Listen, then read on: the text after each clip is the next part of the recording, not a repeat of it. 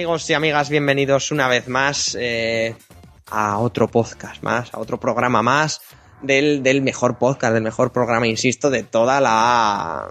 de todo iTunes, porque, porque nos vamos a engañar, ¿no? Bienvenidos a killarobot.com, al podcast, eh, al podcast ateo por antonomasia.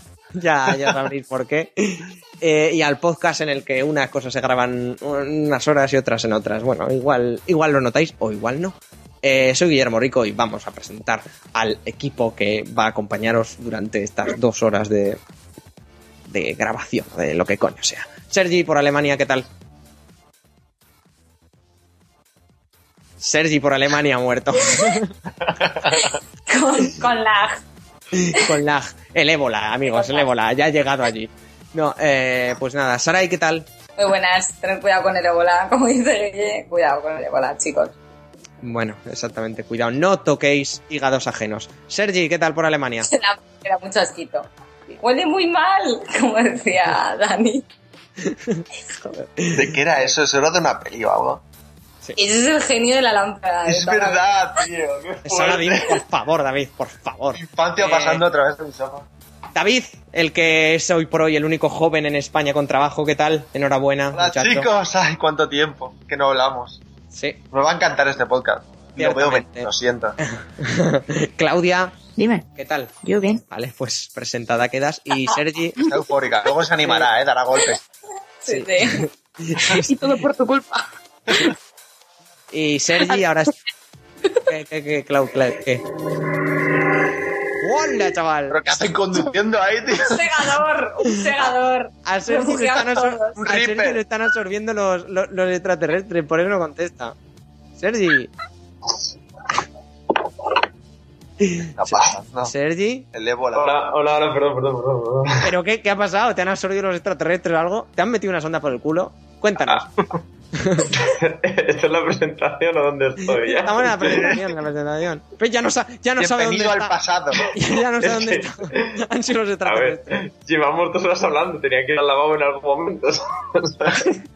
¿Ese camión que ha sonado era la cadena o qué era? Avísalo por el chat Bueno. o algo porque ha cogido, te presenta a ti el primero y te has ido. Y no había nadie. Y hemos es que se me ha colgado todo en internet y cuando he vuelto así como, hola, hola, ¿qué haces? Bueno, a ver, ¿qué? ¿Cómo- qué- ¿Qué tal? ¿Todo bien? ¿Preparado para una sesión de podcast acojonante? Se ha vuelto a morir. O sea, los Se nos extraterrestres. está yendo de las manos ya ¿eh, estragos. chicos? Total- totalmente. Vamos a empezar con las noticias antes de que esto se nos vaya, como dice Saray, totalmente de las manos. Recordad que nos podéis seguir en Twitter con el usuario arroba kildarrobot, en Facebook, eh, le podéis dar a me gusta, en Instagram también nos podéis seguir, en Tumblr también nos podéis seguir. Tenemos un Ask, Ask, Ask, Ask, sí, se llama Ask FM, para que nos Tenemos un ask, tenemos un ask. Tenemos ¿En un Ask serio? FM, sí. ¿Ah, sí? Eso Sí, es como muy funny, ask. ¿no? No, es... Voy a preguntarte algo. ¿Cómo Ahora es es el mo- as? Ahora es moderno, es askfm barra kildarrobot. Fíjate que era difícil, ¿eh? Como se iba a llamar.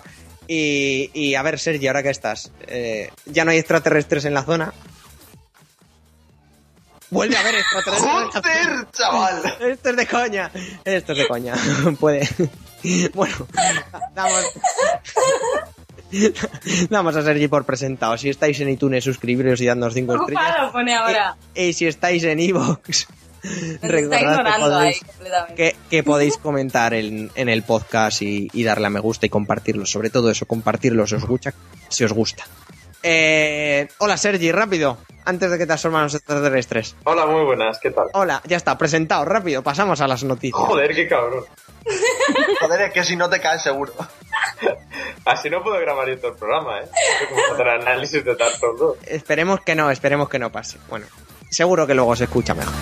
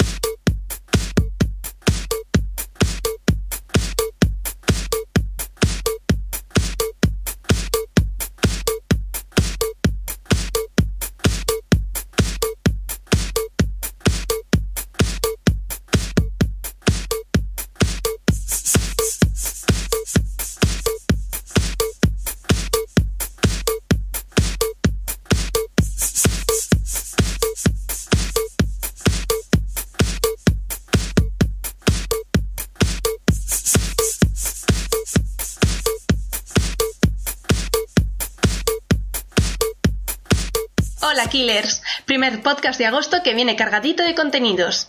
Hoy podréis escuchar, además de las divagaciones que vienen siendo normales en esta gente, los análisis de Dark Souls 2 y del nuevo Wolfenstein, así como la crítica de la rebónica Cómo entrenar a tu dragón 2. Esperemos que os guste y lo disfrutéis mucho, y cuidado con los golpes de calor.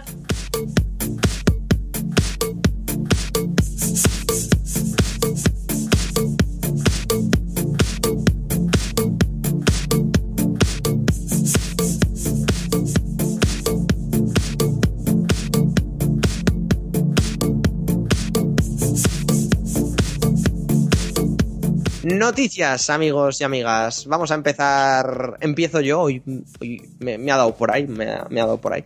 Que luego ya hablaremos sobre ello en el me gusta y no me gusta. Sobre todo en el no me gusta. Ya veréis, me voy a cagar. me voy a quedar a gusto. ¿eh? Pero. Que el estudio Ghibli. ¿Qué ha pasado con el estudio Ghibli? Bueno, varias cosas han pasado.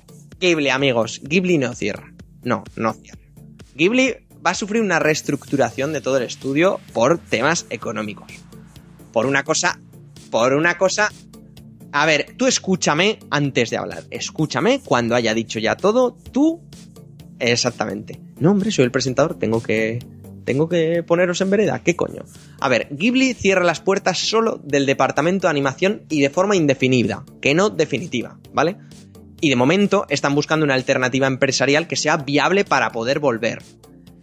Aún está por confirmar el tema, pero la posibilidad que se baraja la posibilidad que se baraja es que eh, vuelvan a hacer como hasta, hasta que dejaron un equipo fijo en 1992 de animación. ¿Qué quiere decir? Que si surge un proyecto, si surge una película, pues yo qué sé, por, poner, por poneros un ejemplo, por Corroso 2 van a contratar a un equipo, sí, por poner un ejemplo. Perdón, pero lo veo muy viable. todo. Ya, ya, ya. Pues, pues, sé. Ah, yo qué sé, Totoro 50, lo que sea. ¿vale? Coño 2. Sí, sí. Ponio 2, por ejemplo, ahí le has dado Ponio 2, por ejemplo.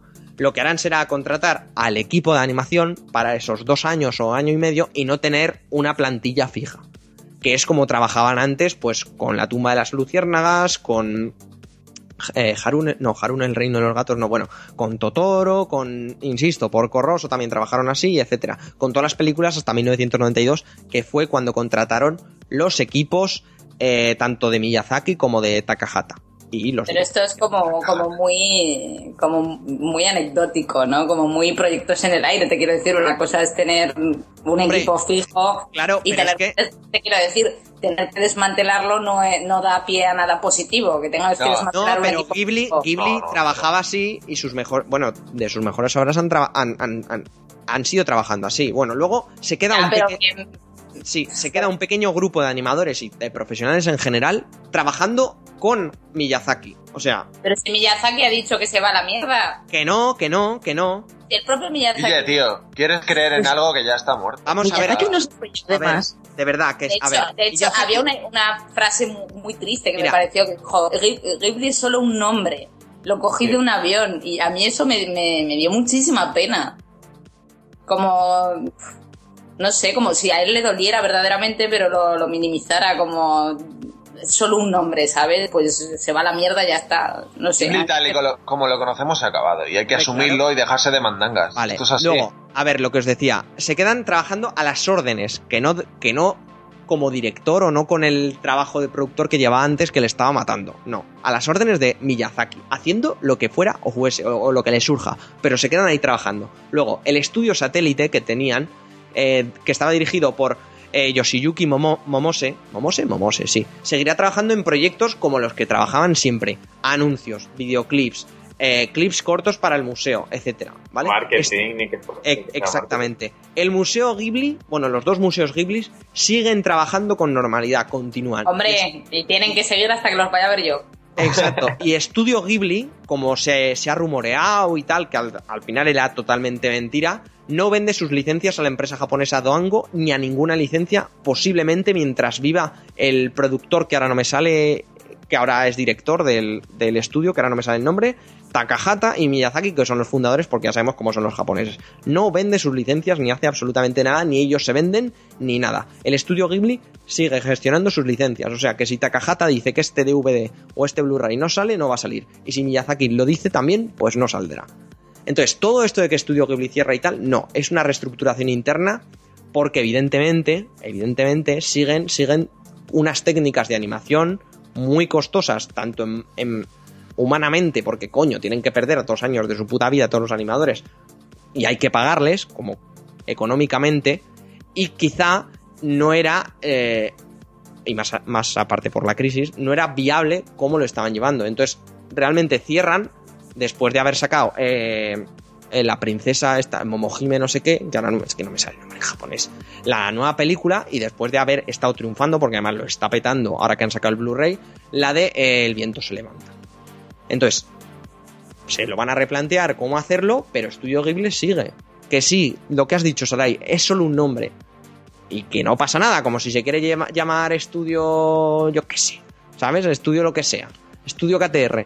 O sea, que se llame como quiera, pero lo que es la, la gente que trabaja ahí va a seguir trabajando ahí. Que sí, que reducen la plantilla por lo que hemos comentado.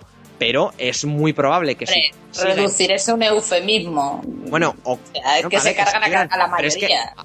Sí, ahora mismo, además, esto aún no se sabe la película que estaban haciendo y la serie que estaban llevando a cabo, no se sabe qué va a pasar. Se supone que esas, esas continúan, se supone, repito, pero esto aún no, aún no ha dicho nada. Pero lo confirmado es lo que os he dicho ahora. No que cierran ni nada. O sea, de forma definitiva no hay nada.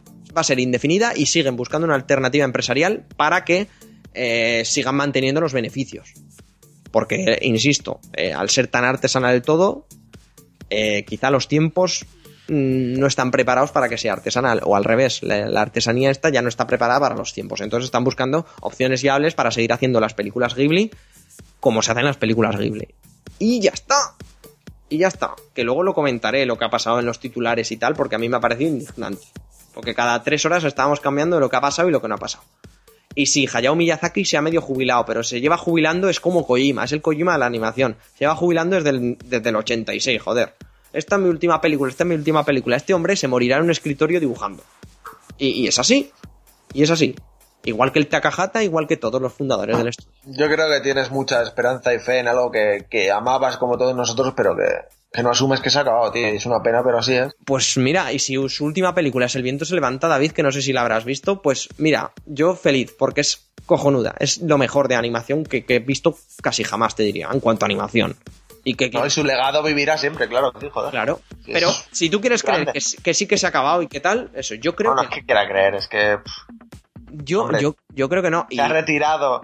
Eh, Estudio Ghibli prácticamente ya no es nada de lo que era. Yo que sé, Guille. bueno, Ponio, Estás- Ponio es veo que- excelente, Arriety es excelente, El viento se levanta es excelente, es que todo, todo. Pero todo. que, que nada quiere, o sea, Claro, que- que tiene que ver todo unas eso. obras sean buenas no quiere decir que sea que les den dinero.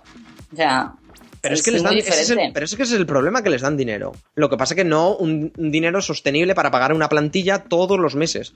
Si son 13 meses porque se está haciendo una película, bien, pero no 24 meses al año con, yo que sé, una plantilla parada o haciendo una escena de dos minutos, 24 personas, por poneros un ejemplo, que no lo sé. ¿eh? Así que Pobre, hombre. Eh, no sé qué pensaréis vosotros, Claudia, Sergi, pero Hijo puta. no lo sé, no lo sé. A mí, a ver, evidentemente, si al final, eh, dentro de un año, eh, se confirma o luego dentro de tres meses sale, sale este hombre diciendo que sí, que es un cierre definitivo y que Estudio Ghibli se ha acabado, pues sí, much- una pena terrible. Pero es lo que te digo, los profesionales van a seguir así, van, van a seguir ahí.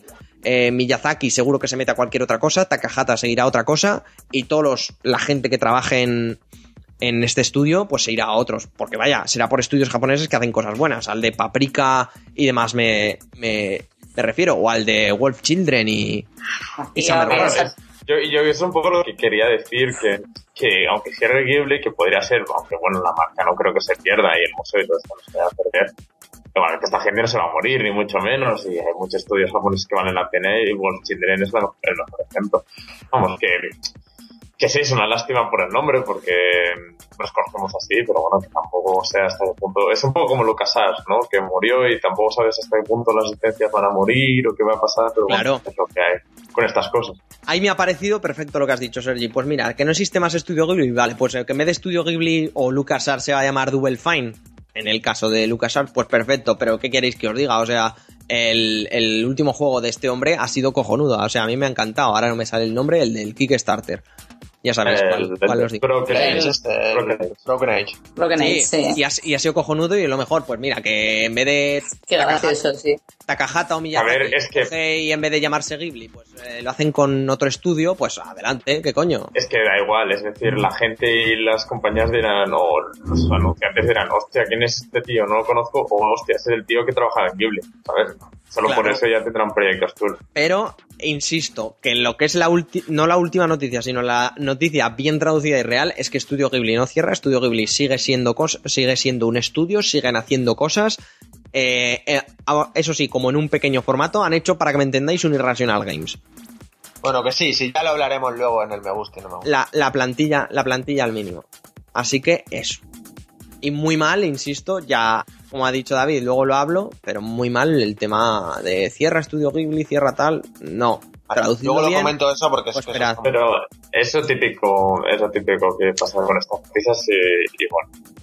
Es que al final que muera o no será, será trágico igualmente, no hace falta quemarnos como la Miyazaki que cada vez que se retira, que no se retira, bueno, confirma la cosa y luego ya lo diremos, ¿no? Es que es eso, se iba a retirar con el viaje de Chihiro, se iba a retirar con Porco Rosso, se iba a retirar con, con Princesa Mononoke. Y ahora también se iba a retirar. ¿Y qué queréis que os diga? Que en vez de hacer películas cada dos, dos años, como hacía antes, que las haga cada cinco, pues, pues perfecto. Pero hombre, que el hombre está mayor, sí, pero lo insisto. Y, y es Vox Populi que este hombre, igual que el Takahata, igual que todos, este se muere en la mesa de dibujo. O sea, este no va a parar, este no va a parar de hacer cosas. Es que es, además que es japonés, que ya les sale, que sí, eso es normal para ellos. exa- exactamente. Y es lo que os y, y- insisto que, que el ti- o sea, lo que es Ghibli, estos tres, los fundadores, no lo venderán porque son, son japoneses. Y, y- y exactamente, David, como dices por el chat, vamos a dejar de redundar. Y coño, son japoneses, no van a dejar morir esto antes o después, aunque como bien ha dicho Sarai, solo sea un nombre. Claudia, ¿algo que decir? ¿O pasamos a la siguiente noticia? Luego dirá. Tengo mucho que decirte, mucho. Pues sí, dilo, dilo, Pero voy venga. a, voy a- voy a simplificarle una sola frase. Hablar contigo de Ghibli es como hablar con Jorge de Nintendo. Dos igual de talibanes. Que- pero que no, di, di, di lo que tengas que decir, dilo. ¡Ah! No, paso, no. Ya lo diré luego en el me gusta. Y no me gusta. Da igual, porque en el, en el me gusta no me gusta me ha cortado de todas formas, así que da igual. No voy a decir, para mí Ghibli está muerto. Error de traducción, lo que tú digas. A mí han cerrado el estudio Ghibli, o sea, el estudio de animación, y se van a dedicar a las franquicias que tienen. Y es que ya está. Me parece perfecto que tengas toda la esperanza del mundo. Pero una reestructuración que consiste en echar al 80% de la plantilla, a mí me huele más a cadáver que otra cosa. ya está. Sí, pero igualmente, bueno, que al igual este 20% es lo necesario porque los fans no lloren mucho, ¿sabes? Para que digan, mira, pues no poder seguir comprando peluches de Totoro. Hombre, peor fue lo de Satoshi Kon, que se murió de verdad y yo ahí lo sentí más. Aquí, pues, es lo que decís, pues cada persona se irá a otros estudios y seguiremos viendo el talento ahí en alguna parte. El problema de Ghibli es que lleva muchos años atado a la animación pues típica suya japonesa, muy buena, nadie puede decir lo contrario, pero es que est- está ahí y no le está funcionando y es un y Estudio Ghibli será arte, será lo que tú, todo lo que tú quieras, pero no deja de ser un negocio, ¿sabes? Igual que a todo el mundo le dio mucha pena cuando hace, creo que fue ya dos años o tres, o sí, que Disney anunció que cerraba el último de sus, de sus estudios en, para animación 2D y que a partir de ahora todas las películas de Disney se darían de animación 3D pues a toda la gente que le gustaba la, la animación 2D de Disney, por mucho que con los años hubiese pues ido un poco a peor y tal, ¿sabes? Pues hombre, esas cosas duelen. Pero el problema es que Disney podía hacer perfectamente un negocio con su animación 3D y podéis ver que lo está haciendo. Ghibli, si- se pasa al 3D, cágate. Pero es que dentro de, en, Ja- en- en Japón, en lo que es todo el, lo que aquí llamamos anime, es que absolutamente el 99,9% de las cosas están hecho igual no a papel, igual digitalmente, pero frame a frame dibujado. ¿Y qué me estás contando? Pues eso, hay 50.000 estudios más de ese, de ese estilo, ¿sabes? Y que Ghibli se caiga, pues solo demuestra que hay no, 50.000 estudios más de ese estilo que en Japón triunfan. Vale, vale. Pues, Ghibli ten- tenía más renombre, sí, pero no estaba siendo rentable. hombre, más no allá está- de merchandising. que no estaba siendo rentable, bueno, eso...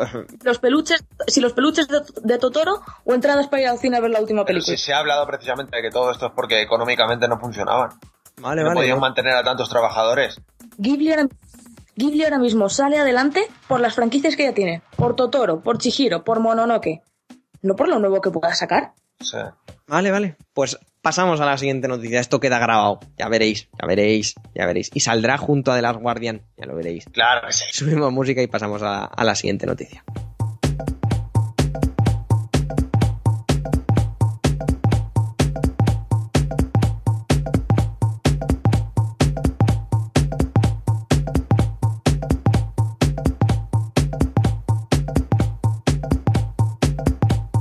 Pues lo quería comentar que yo es una cosa que no tenía ni idea y de repente he visto que todo el mundo lo sabía, que era lo de este crossover entre los Simpson y Padre de Familia. Es una cosa que no tenía ni idea y que de repente he visto que ya hay vídeos hechos y todo y que Sí, está sí. de la vida.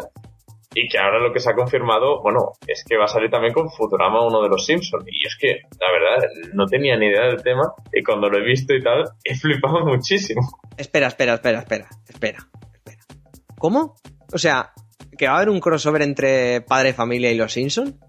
Sí. Sí, sí, sí, sí. sí. Ah. O ¿No sea, has visto imágenes ya? y es que hay un tráiler ya del- de, lo Sí. que va a ser. No, no he visto nada. sale, sale ahí Stewie con Bart y sale Homer con, bueno, Homer con, Con Peter, Peter Griffin, Griffin. y que hacen en plan las peleas estas del gallo y que tenían el gallo y Peter Griffin con esa música ahí súper demencial y todo acción y explosiones, pero con Homer Simpson. La verdad es que estaba bastante chulo el cachito que pusieron.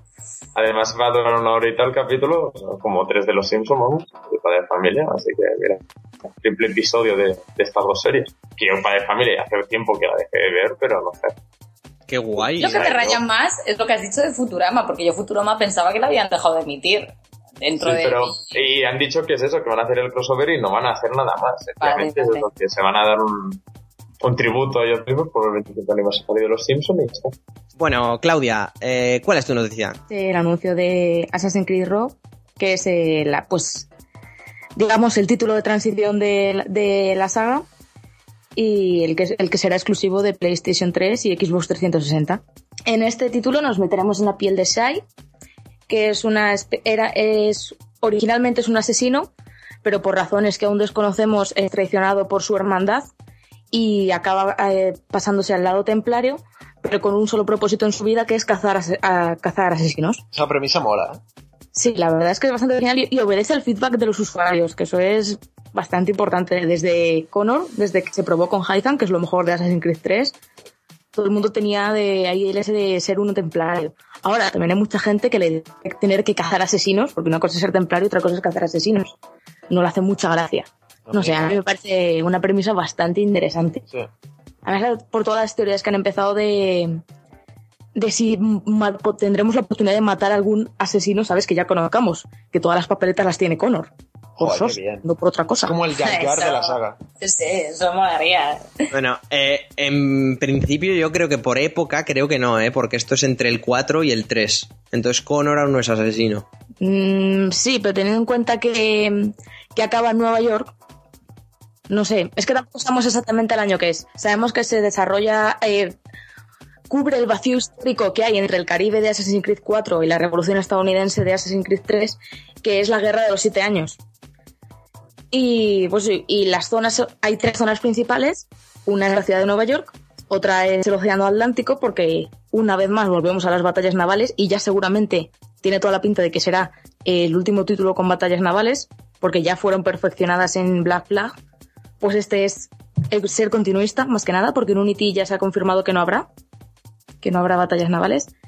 Y, y eso, y en otra zona que es como una especie de frontera, ¿sabes? Que se llama River Valley o algo así, me parece. Y es una especie de frontera que a mí me, me recuerda bastante a, la frontera cuando ibas en Assassin's Creed 3. ¿Sabes? Para pasar de ciudades que era sobre todo mucho caballo y mucho andar. no, no era más que eso. Pero bueno, pinta interesante. Yo creo que la premisa es bastante buena, ¿sabes? Tampoco espero que sea un título a la altura de los mejores de la Lo saga. desarrollan los de Liberation, de Sí, PS Vita. desa- desarrolla Ubisoft Sofía, lo que tampoco da Exacto. Ay, Dios Claro, mío. demasiadas no. buenas favor, Pinta regulín. Dios. ¿Sabes? Pero también, Mola porque hay focas y porque es en el Ártico, pero yo qué sé. Claro, el yo- trailer es regulero.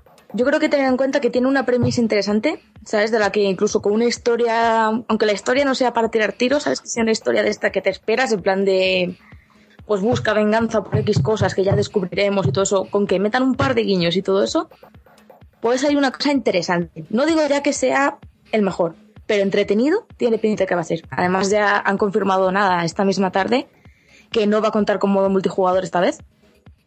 Así que no sé si será... no sé si será... Perdón. el chat, el chat. Claudia, la, me- la mesa no tiene culpa de nada. La mesa no es Ubisoft, no le pegues, Esto, por favor. joder, de todas maneras, con lo que me has dicho de que hicieron en Liberation, me lo has dicho todo a mí, tío. O sea, qué malo es, ¿eh? Qué malo es. No sé, yo, yo creo que eso tiene, tiene la premisa interesante, tiene el que no tiene, no han tenido que prestarle atención al modo multijugador, solo al modo historia, y continuista, o sea, va a seguir con las batallas navales y tal. Es que va a ser lo mismo de siempre. Claro, Sí, va, a ser, exacto. va a ser lo mismo y a lo mejor puede salirles algo, a lo mejor nos sorprenden. Yo creo Qué que es va. el caso, ¿sabes? Yo no con... Yo he visto los Sí. juegos reales y he dicho, ya está, lo quiero. Pero si Yo es que, creo que se van a arriesgar poquito con este juego. ¿eh? va a ser lo Sí. mismo, solo que en vez de matar templarios, cambiarán el skin por un asesino, ya está. Es que tampoco le, pedimos, le podemos pedir demasiado, te quiero decir, se nota que toda, toda la carne esta vez está puesta en, en Unity. Pero si es que hasta Unity va a ser lo mismo, solo que con mejores gráficos. Así que, ¿qué podemos esperar de este pobre? Hombre, Unity incluye el cooperativo. Hombre, por lo menos tiene Fíjate, cooperativo. fíjate. Algo es. Bueno, Algo el cambio generacional espero que se note un poco más. Gráficamente es la epilepsia. Yo, de hecho, me lo voy a comprar por esa, pero jugablemente es lo mismo. Y jugablemente era Es lo que quiere la gente, tampoco nos vamos a engañar. Es que es eso, de la saga Assassin's Creed es una saga tan masiva que, que y tan hecha para el público y para la masa con todas sus, sus Hombre, pero- concesiones que arrastra desde el primero que claro, no van a cambiar nada con tal de que le guste Pero- a la gente. David, también te digo una cosa, eh, jugablemente yo que los he, yo que los he jugado hacia atrás, lo que se me ha, lo que se ha mejorado el control jugable es un- El control una barbaridad. Es, una horroroso o sea, barbaridad. el control. Yo jugaba Pero a lo Duck, con, el con- del 2, con el- ahora estoy con la hermandad y, imagino que a lo mejor era más tosco, pero la base era igualita, ¿eh? mucho, mucho Mira, más tosco. Una cosa te digo, intenta más. jugar, Era malo. intenta jugar cualquier juego de la saga en ordenador. Y agradecerás tener un mando, ¿eh? ya, total, es un juego de consolas totalmente. Pero Porque es que en el, en el 2 es el peor calvario que te puedes echar encima. Para Sí, mí sí. la base de la saga está mal. Y, arrastra eso desde el 1. Y nunca lo han sabido solucionar y siempre será igual porque no quieren cambiar la base y A mí eso me parece mucho decir, ¿eh? a mí me parece que es así totalmente, vamos. Y por eso es, es que es lo mismo exactamente. No puede ser que una saga... ¿Cuántos juegos hemos tenido en una generación? No, ¿Cuántos pero, perdona, eh, es normal que no las hagas en iguales. Los juegos se ponen rascando. Todos los juegos son Call of Duty. Claro. el. Metal Gear Solid se diferencia los unos de los otros porque para mí es lo mismo. Sí, claro que sí. Hostia puta, muchísimo. es que es verdad, o sea, con cada entrega evoluciona y crece en muchos Sí. aspectos. y- cambia, Pero cambia. también- quiere también- innovar. Pero también no comparemos uvas con peras, quiero decir, Metal Gear Claro. sale cuando cuánto, ¿sabes? Y en ese tiempo ya, sin quererlo, ya cambias muchas cosas Sí. por adaptar el motor. Lo- lo que pasa es que- Cada año... Assassin's Creed nace de un estudio de mercado y, y otros juegos nacen de una inquietud de un director, en este caso, como lo que comparamos, que no tiene nada que ver, pero, pero Assassin's Creed nace porque Ubisoft dice, esta saga tiene éxito, cojo a 20 estudios a la vez para que me hagáis un Assassin's Creed más grande, más eh, espectacular y que te lo vendas a muchísima gente. Y ya está. Y por eso es así, el juego es un producto para las masas, que está bien dentro de su rollo, pero a mí me interesan ya más otras cosas más interesantes para mí.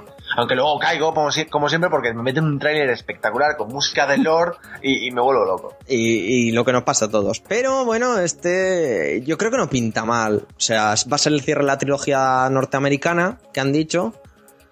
¿Y qué queréis que os diga? Si luego salen personajes que, que a los que nos hemos metido más en Assassin's Creed, como puede ser Heizam y demás, pues salen y los vemos y, y nos hacen el, el- la cama a los fans, pues oye, por mí fantástico. Que no me voy a quejar, vaya, que no me voy a quejar. Porque además, entre que te juegas uno y otro, te puedes comprar el siguiente más barato y demás. Y entretenido Ahora, también siempre. tengo que decir que me son. esto mejor, esta decisión de sacar dos juegos diferentes, una generación y otra, que hacer un port intergeneracional, que es lo que llevamos Por viendo. supuesto. Sí, Esto sí, da sí, más sí. opciones y joder, la verdad es que hay que reconocerse, reconocerle eso a Ubisoft, ¿no? Está bien. Pues, pero es que me- a mí también me parece una fantástica, una fantástica decisión hablando de negocio, ¿sabes? De negocio en sí, porque Ubisoft se va a forrar tanto con unos como los otros.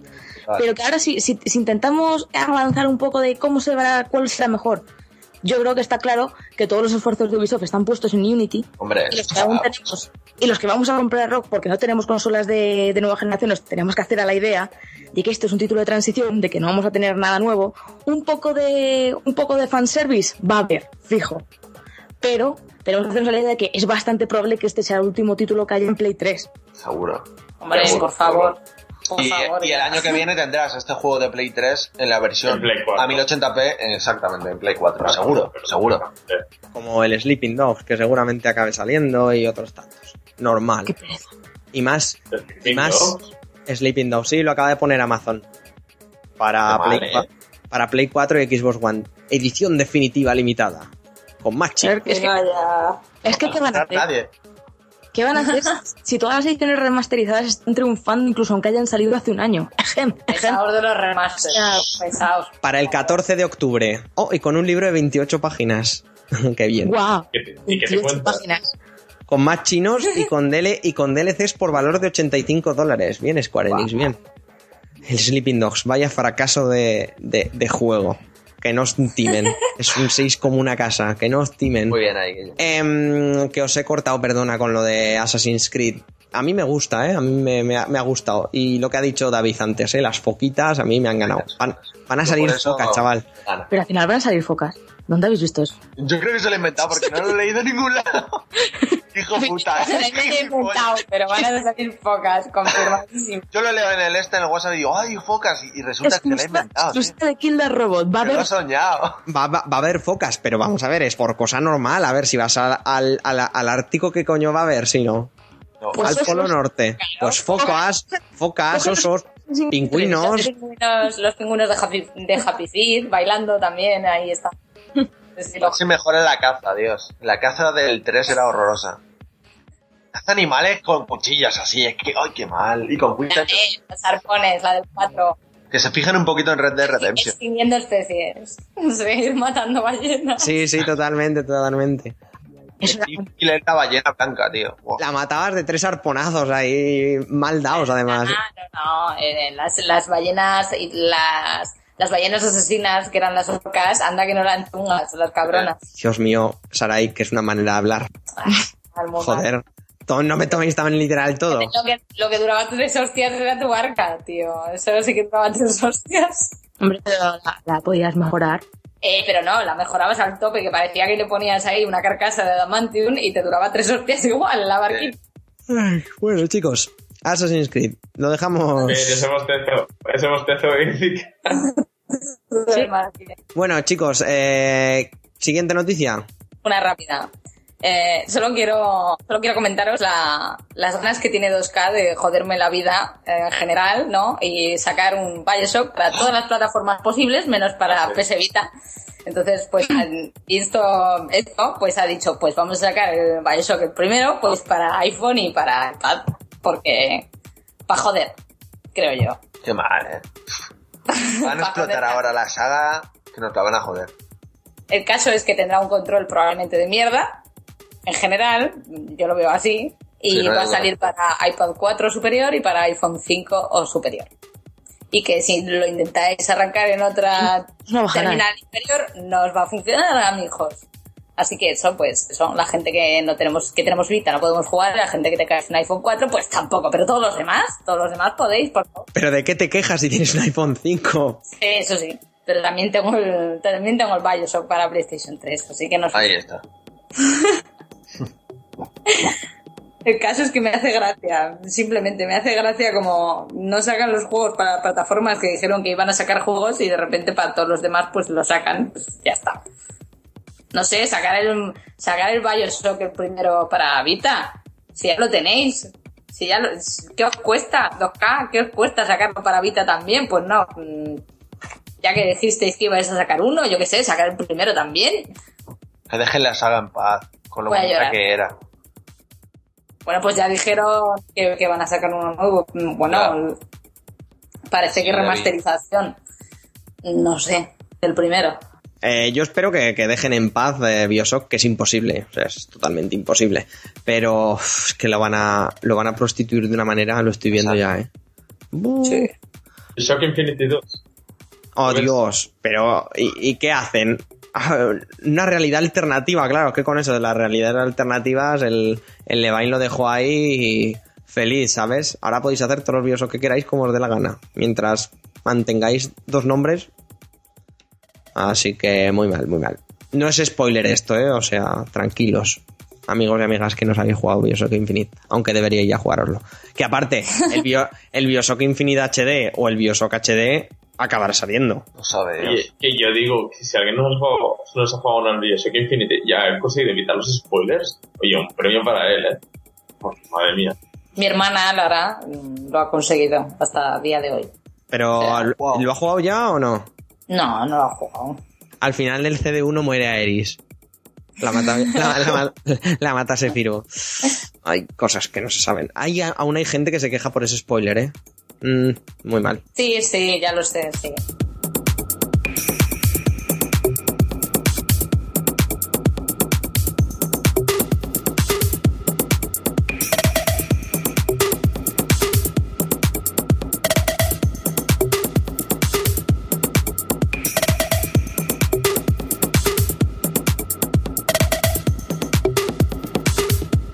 Antes de pasar a la siguiente noticia, o ya pasar directamente a nuestra sección central. ¿Habéis visto el, el, el test footage que se ha, que se ha liberado de, de Deathpool, de Masacre?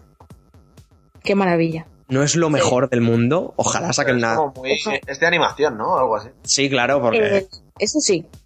no deja claro, de ser un test footage. Sí. Claro. Pero vaya, que si hacen eso con.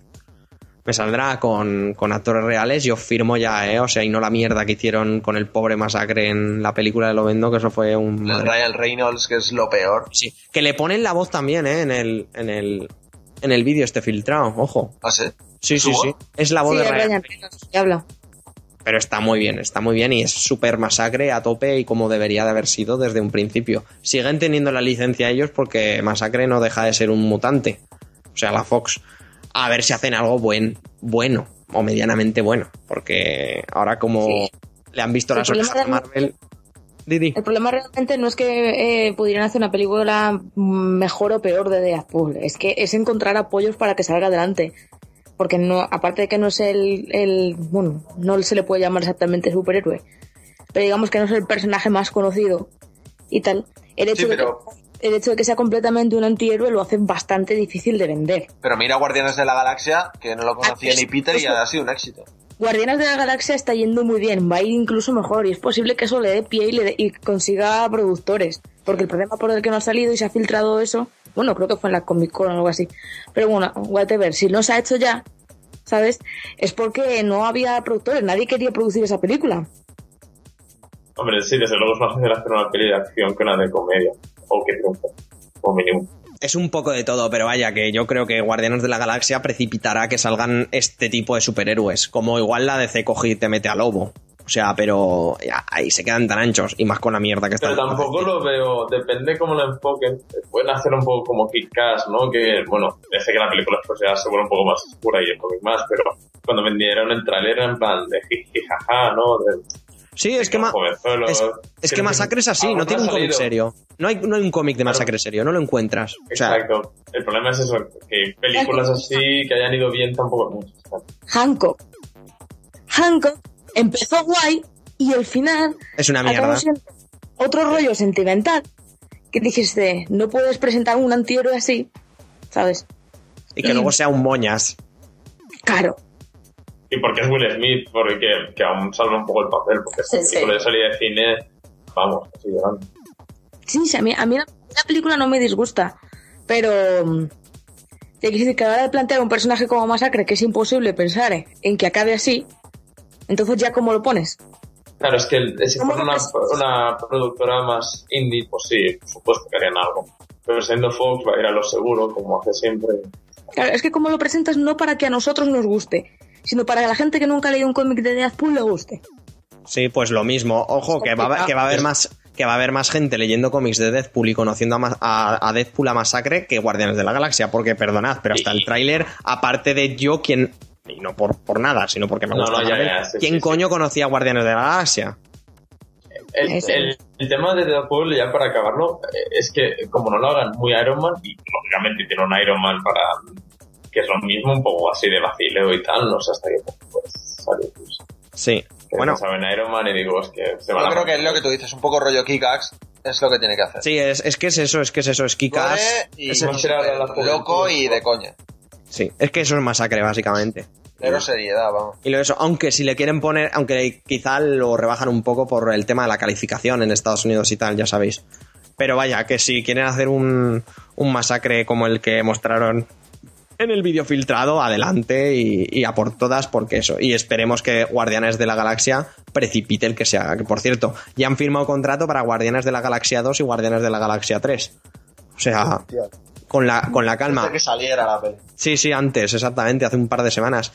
Hablando de contratos, también eh, la Fox se ha venido arriba y hasta 2018 que salga Spider-Man 3 vamos a tener una película de Spider-Man sin Spider-Man y otra con los villanos de Spider-Man. O sea, yo esto no lo entiendo. Spider-Man. Yo no lo entiendo. Sí, sí, sí, que seguramente sea con la gata negra que no le interesa a nadie, ni a ella. Que, No, que- Hombre, no, ya, han dicho que la próxima película de Spider-Man es con una Spider-Man mujer. Ah, espera, ¿es Spider-Woman? Spider-Woman. Es Spider-Woman, la próxima película de Spider-Man. No, esto no lo han confirmado, eh.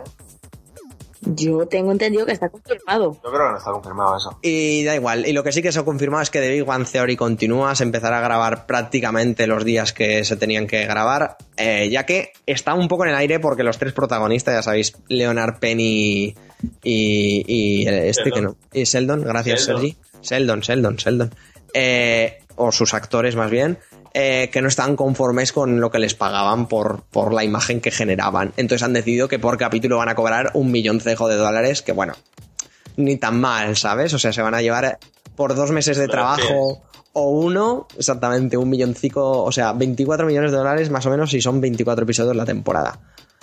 Habiendo firmado para tres temporadas más, que alcanzará la serie los 10 años, pues echas cuentas. Que cobran mal esta gente, ¿eh? Pero ¿sabes por qué han pedido eso? Porque como saben que son malos actores y que solo harán eso en su vida, pues ya se aseguran. Totalmente. Porque sí, si los de, yo que sé, por ejemplo, que hace nada hicieron, pasaron 10 años de que, de que se estrenó los y piensas en los actores que ninguno tiró para adelante y más o menos aún se defendía. Ya, bueno, la, Evan- la, Eva- la Evangeline Lilly ha tirado un poco y el otro. Sí, es y el lo peor Jack. pero si no, no nos engañemos. Ya, ya, que eran lo peor. Y bueno, el, el, el, no, es no el, el, de, el del Señor de los Anillos, que solo hizo el Señor de los Anillos y ya está. Y luego lo de, y luego lo de, lo de Perdidos. Pero sí, sí, poco más. Entonces igual, igual es eso, de- igual tiene razón ahí, ahí Sergi, ¿eh? que han firmado porque saben que no van a volver a, a pegar un palo en su vida. Como, como, como tantos Es que en otros. realidad el, el otro referente serie que ha triunfado tanto como Como, como conoce vuestra madre, o tirando más para Fins, joder, se han, han hecho cosas, pero Jennifer Aniston sería el- el- la excepción, el resto es que cuando te metes en estas series tan largas de comedia, salir de allí, Es difícil. Complicado. Sí, sí. Pues bueno, chicos, eh, ¿tenéis alguna noticia más o pasamos ya directamente a, a la sección central del... Pues sí, que otra vez estamos con la sección ya habitual, que es perdón por el retraso, porque Evolve, un juego ultra esperado este año, al menos para mí, se va a Sí, 2015, a febrero. Me cago en la puta que ¿qué mierda. está de pasando año. este año? Eh? Es que, Es, bueno, es todo el rato. pero es, pero es que el año pasado igual todo lo que era para Navidad, así, bueno, la mitad de cosas que eran para Navidad se retrasaron a febrero. Sí, pero en este año ya eso es como es muy extremo. Además, Sí, en sí, este sí. caso, a un mes escaso, a dos prácticamente. O sea, no queda nada ya para el lanzamiento y ¡bam! Retraso. Muy Joder. fácil. Que no hay parque suficiente de consolas. Va a pasar la Navidad, van a caer un montón de consolas de nueva generación en muchas casas y entonces se venderán muchos más juegos. Y vale la pena retrasarte dos meses el juego precisamente por esa misma razón. Yo creo que es un poco eso, un poco que seguramente les quede más curro que hacer y también que la cantidad de lanzamientos que hay sobre esas fechas es exagerada y juntan ahí todos, todos Sí, los títulos. pero claro, es verdad. Decíamos de octubre que iba a ser un octubre negro. Ahora, como han quitado la mitad de juegos, ya no. Pero eh, febrero, o sea, las dos últimas Ahí semanas de está. febrero y las dos primeras de marzo del año que viene vienen a ser lo mismo, porque han metido El- todos ahí. el principio de 2015 es demasiado. O sea, Y mira, yo tenga buen PC o no, o tenga la Play 4 o no, o teniéndola. mm, perdona, pero Evolve no te voy a comprar y me voy a ir a The Witcher 3. Y como yo, muchísima gente. Y como tantos otros que han retrasado. O sea que es que no sé si es beneficioso ciertos retrasos o no. ¿Sabes? incluso yo creo que este año tenía más hueco Evolve en Navidades que luego en febrero. O sea, Sí. realmente todos los juegos que están más enfocados a la nueva generación y que no tienen su parte cross-gen o que están más al ordenador y tal, todo eso se han ido a 2015 directamente, excepto Sí. Assassin's Creed, porque Assassin's Creed lo va a petar, da igual las- los juegos que saque, ¿sabes? Le da lo mismo tener Uni- Unity en octubre que poner Unity en enero. Le da exactamente igual. Que, que cada vez está más cerca de que salga GTA V en PC, por decirte algo, en la nueva generación. Que tam- es que al final siempre tendrás rivales. Sí. De GTA no tenemos fecha. ¿no? Se dice, se rumorea noviembre. Yo, yo Vale, supongo- Noviembre, Dios. Mi mes. Ay. Eh, Sergi, ¿de algo más que te he medio interrumpido fuerte? No, no, que, que a mí me sonaba que era en abril, pero, pero bueno, un poco. Se había retrasado otra vez. Que cuando salga lo va a petar en las tres plataformas. O sea, que es que no hay más. claro, por eso digo que es que al final esperar tampoco es algo siempre bueno. Ya, ya, Porque ya. joder. Porque es, es lo que te he dicho, Sergi. O sea, yo creo que todos los que estamos aquí, creo, em, si nos ponen la misma semana o en dos semanas Evolve y The Witcher 3, yo creo que todos nos vamos a The Witcher 3. Sí. Pero porque The Witcher 3 es la locura. Exactamente, que igual no somos la mayoría del público, pero joder, es que Evolve tampoco la gente se está enterando mucho, ¿eh? Joder, pues a mí Evolve me tiene loco. Ya, ya. Pero me refiero pero a nosotros. por Pero, por ejemplo, cuando estuvimos en la Gamergy, eh, la gente tampoco pudo probar bien Evolve, que esto es ahí un palito para 2K España. Porque, joder, las partidas eran de 30 minutos eso, las colas eran de 3 horas y entraban de 5 en 5 y tampoco se podía probar muy bien. Y la gente no, no se entera de Evolve. O sea, las reservas no van, por lo que sé, no van muy allá. Hombre, no es un juego masivo, Hombre. eso está claro. Evolve, en cuanto empiecen a, pu- a pu- a publicitarlo, hablaremos, ¿eh? Porque Evolve lo que tiene es que está concentrado en todo ese público que está buscando un juego multijugador que no sea mm, Pues Destiny. Call of Duty, que no sea Destiny, Exacto. ¿Sabes? Sí, pero a lo mejor algo, más- algo que sea, chicos, una partida de Evolve. Es como Titanfall. Ya, ya. Ya, claro. A mí me- a lo mejor es un juego más de, de que lo un youtuber o un... Sí, para youtubers y tal. que juega Call of Duty va a irse más a, a por The Witcher. ¿The Witcher va a tener éxito? Hombre, que sí lo va a tener, pero porque se está sabiendo vender muy bien. Sí. Sí. Hombre, y porque es muy bueno, ¿eh? O sea, eh, y las cosas como son, no, no ha salido, pero es que es muy bueno. No te, no te digo que sea malo, pero te digo que The Witcher siempre ha sido, pues, como la- muchos juegos de rol. ¿Sabes? De juego- juegos de rol que son, están, que no, que no combinan con otros géneros, te quiero decir. Hombre, obviamente es que los mercados no tienen nada que ver. No puedes comparar al público de Call of Duty con el de Skyrim, que vendió la hostia también, pero dentro de su público. Sí, pues que el público de Skyrim es muy... Bueno, eh, no es un público habitual. De, creo que es el típico público que se compra un juego al año. Sí, Sí, podría ser. La Muy amplio. Pero igualmente... Skyrim es muy amplio. sí. El caso, pero de Witcher Skyrim, yo creo que atrae mucha gente de esa, ¿eh? el caso de Skyrim es que podía valer tanto para la gente que quería jugar a un juego de rol, ¿sabes? Con el aliciente de que tenía un mundo enorme, ¿sabes? Y para la gente que quería hacer simplemente gilipollas. Sí, es como, es como, como GTA. Adiós. Como Lo que GTA. me da la sensación por eso es que The Witcher 3 es un juego mucha gente para medias y el Wolves es un juego que va a ir de, bo- eso de boca a oreja, irá ganando, irá ganando. Sí, yo Si también. está bien hecho, ¿eh? Si está...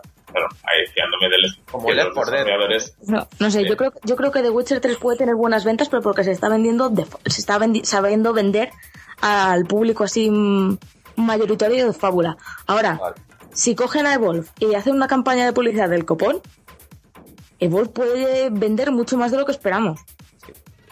Eh, ve- veremos, veremos cómo se, se, se eso. El que al, que la- al que le han dejado solo y le han hecho una cama preciosa es a Destiny, ¿eh?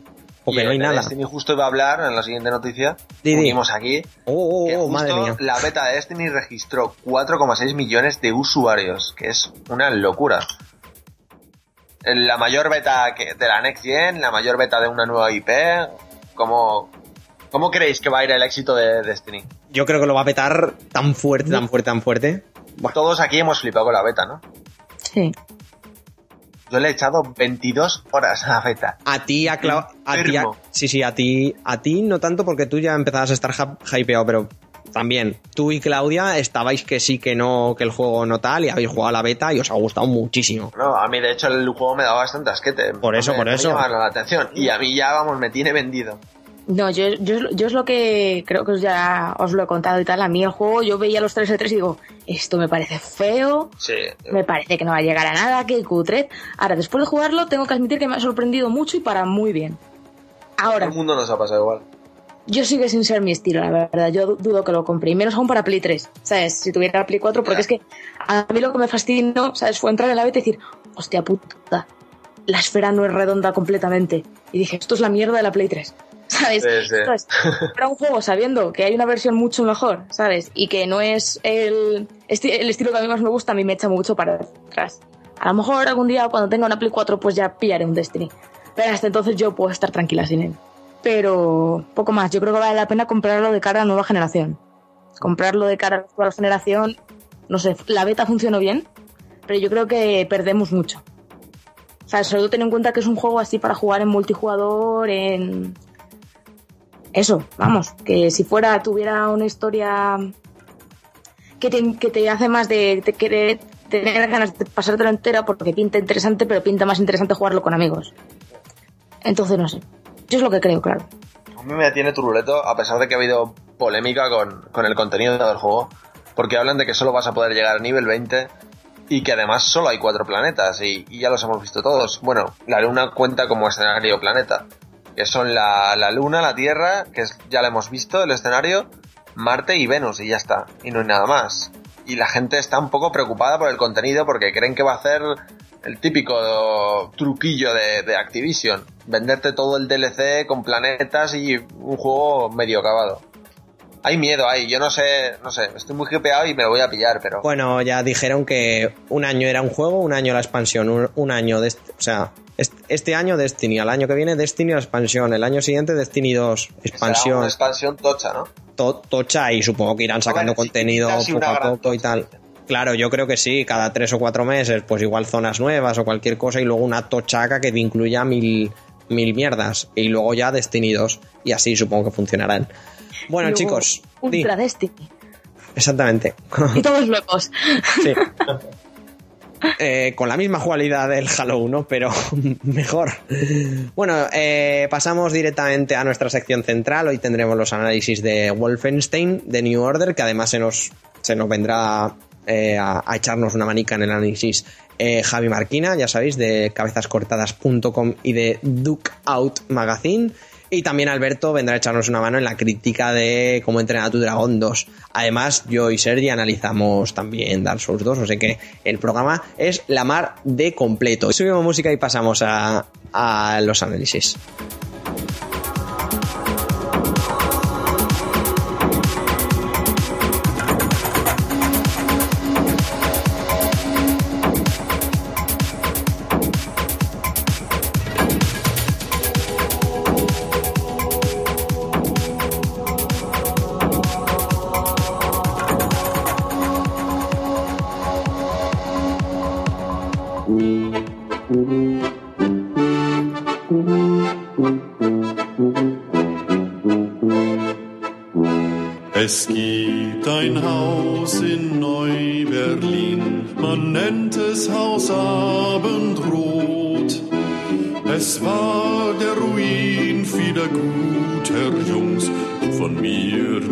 Gott, litt ich Not.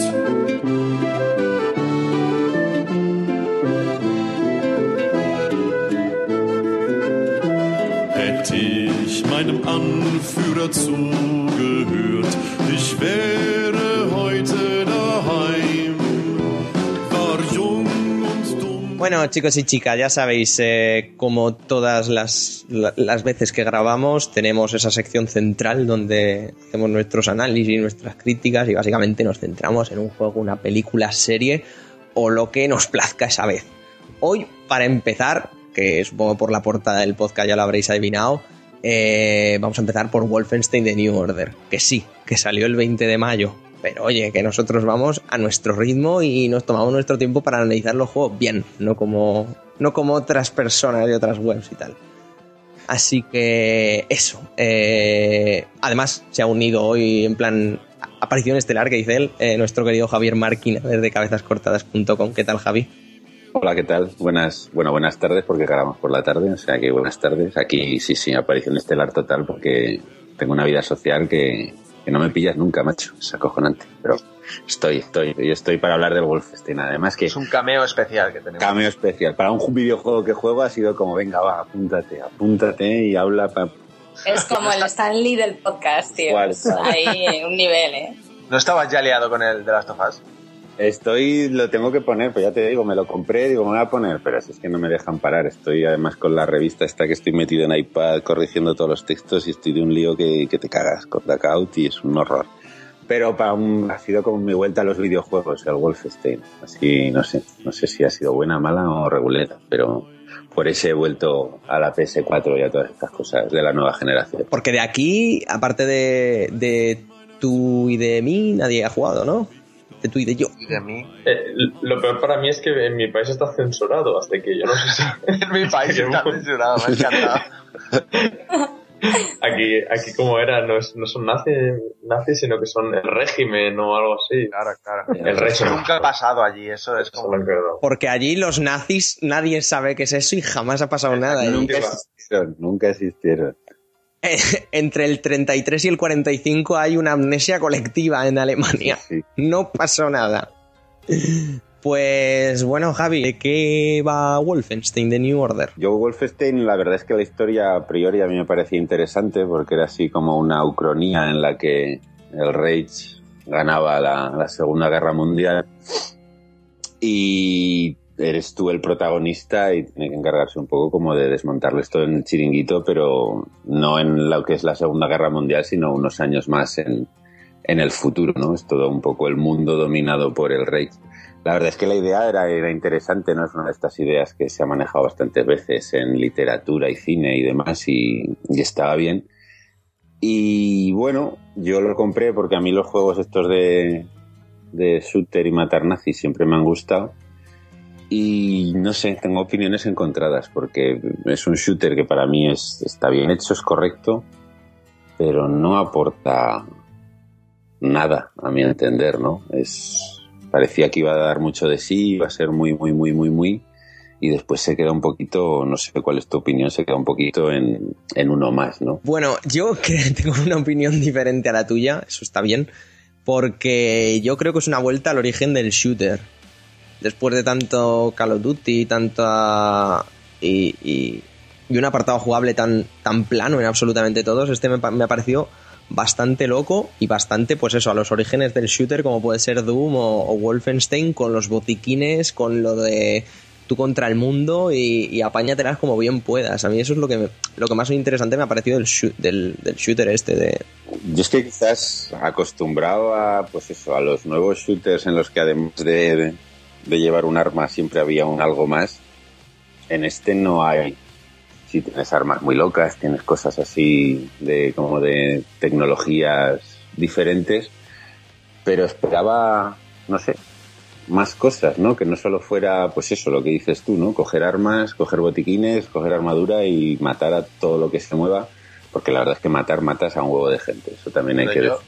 yo por lo que he visto en los trailers, es un poco la pretensión del juego es ser súper desenfadado en ese sentido, ¿no? Simplemente pretende eso, pretende matar, matar y a tomar por culo. Sí, sí, no, o sea, a ver, es un mata-mata, eres tú, como ha dicho Guille, tú contra el mundo y, y que te, te cargas a una cantidad de gente bestial.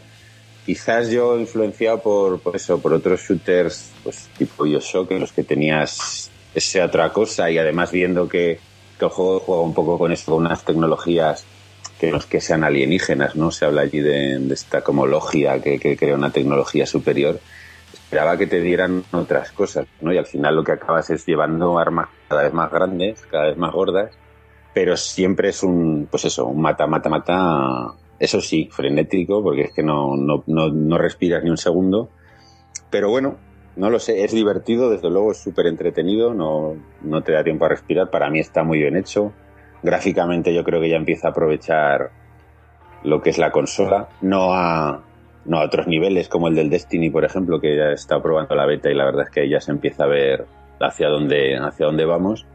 Pero bueno, yo me lo pasé bien. Ahora con Guilla hablaremos, además tiene detallitos de estos curiosos, como poderte meter en el Wolfenstein original a, a disparar y a matar y, y cosas, a jugar un rato, ¿no? Eh, que es una la sorpresa esta que te echas a la cama a dormir y tienes una pesadilla y total que la pesadilla es el Wolfenstein original. Bueno, estos detallitos que, te regalan para los, para los frikis y la verdad es que están cuando menos curiosos.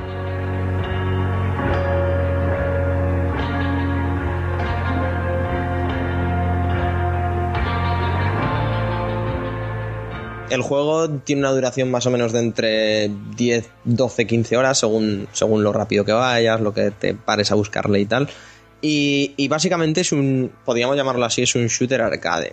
No hay más. O sea, No. es disparar, disparar y pasártelo bien con ello. Entonces yo creo que, que, que la gente de, de Machine Games ha, ha- ha recuperado eso, ha recuperado los, los shooters de toda la vida, los shooters de tú contra el mundo y de, de apáñatelas como bien puedas disparando con estas armas tan locas. Sí, además, bueno, Tiene... es, es muy Sí, te quiero decir, no, no es, es un mundo Sí, muy sí, abierto, claro, claro. es- o sea, es lo que dices tú, es un shooter como los de antes, ¿no? Pues pasillero, avanzar, matar, matar, matar, matar y, y matar. Bien. Sí que es verdad que hay, hay variedad de enemigos, ¿no? Te salen cosas así, bueno, curiosas, entretenidas.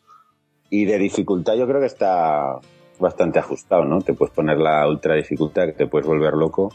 Pero sí, yo creo que al final es lo que dices tú, Guille, es un shooter arcade puro y duro, ¿no? Recuperar un poco los orígenes, bueno, lo que en realidad era el Wolfenstein primero, ¿no? Y desde luego mal no te lo pasas, es divertido, es entretenido y para mí está bien hecho.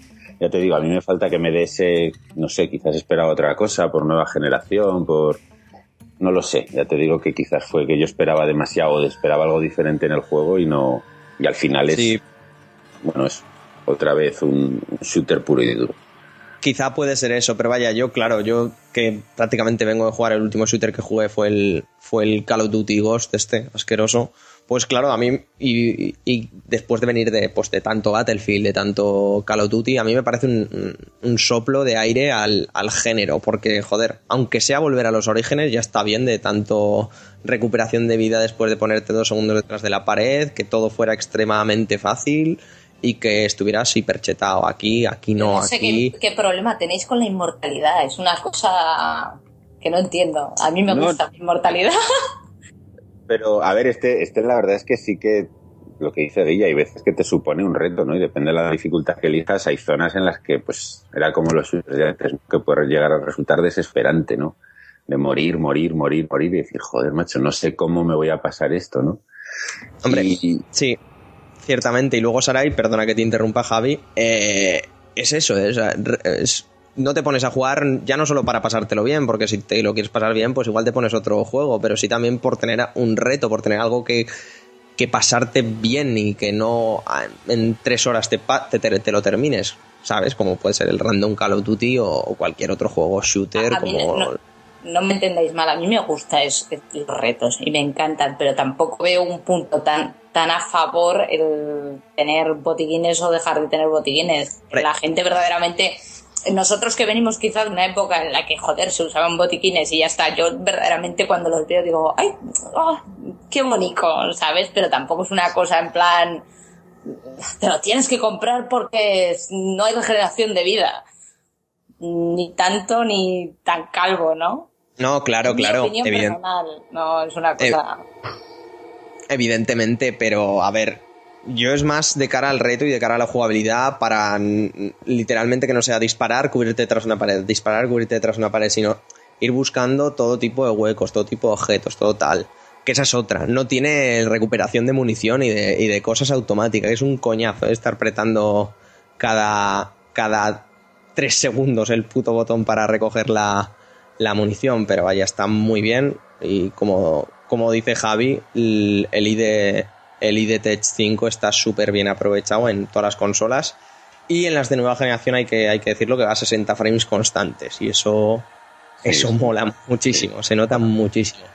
Además, vamos, como puntos a favor, lo que dices tú, tienes un montón de, de pijadas que descubrir, de objetos, de cosas y la duración, ¿no? Que quizás acostumbrados a estos últimos shooters que, como dices tú, en tres horas te habías pasado el juego y luego ya era todo multijugador y era un juego que era dedicado y enfocado al multijugador. En este, pues eso es un juego que te puedes pegar tranquilamente de tus 15 horas y si te pones en dificultad alta te puedes pegar, pero rato Muchas más, sí, sí, sí, sí. te puedes pegar mucho rato con lo que es la historia principal, ¿no?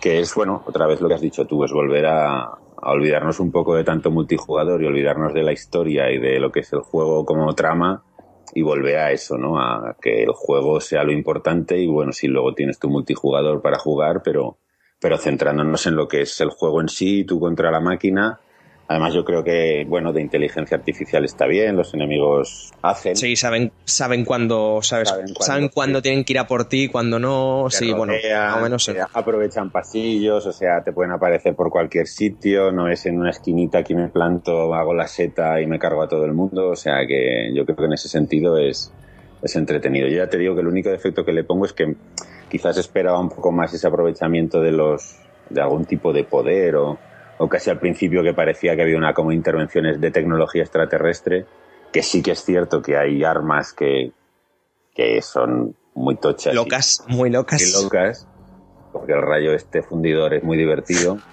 Pero bueno, la verdad es que es muy entretenido. Yo creo que a, a los juegos de ahora es un punto porque estos juegos enfocados al multijugador, yo que soy un paquete en el multijugador, ya estaba un poco hasta los huevos de, de gastarme 70 euros, estar tres horas con la historia y después que me, que me follaran vilmente en cuanto me metía en el multijugador, ¿no?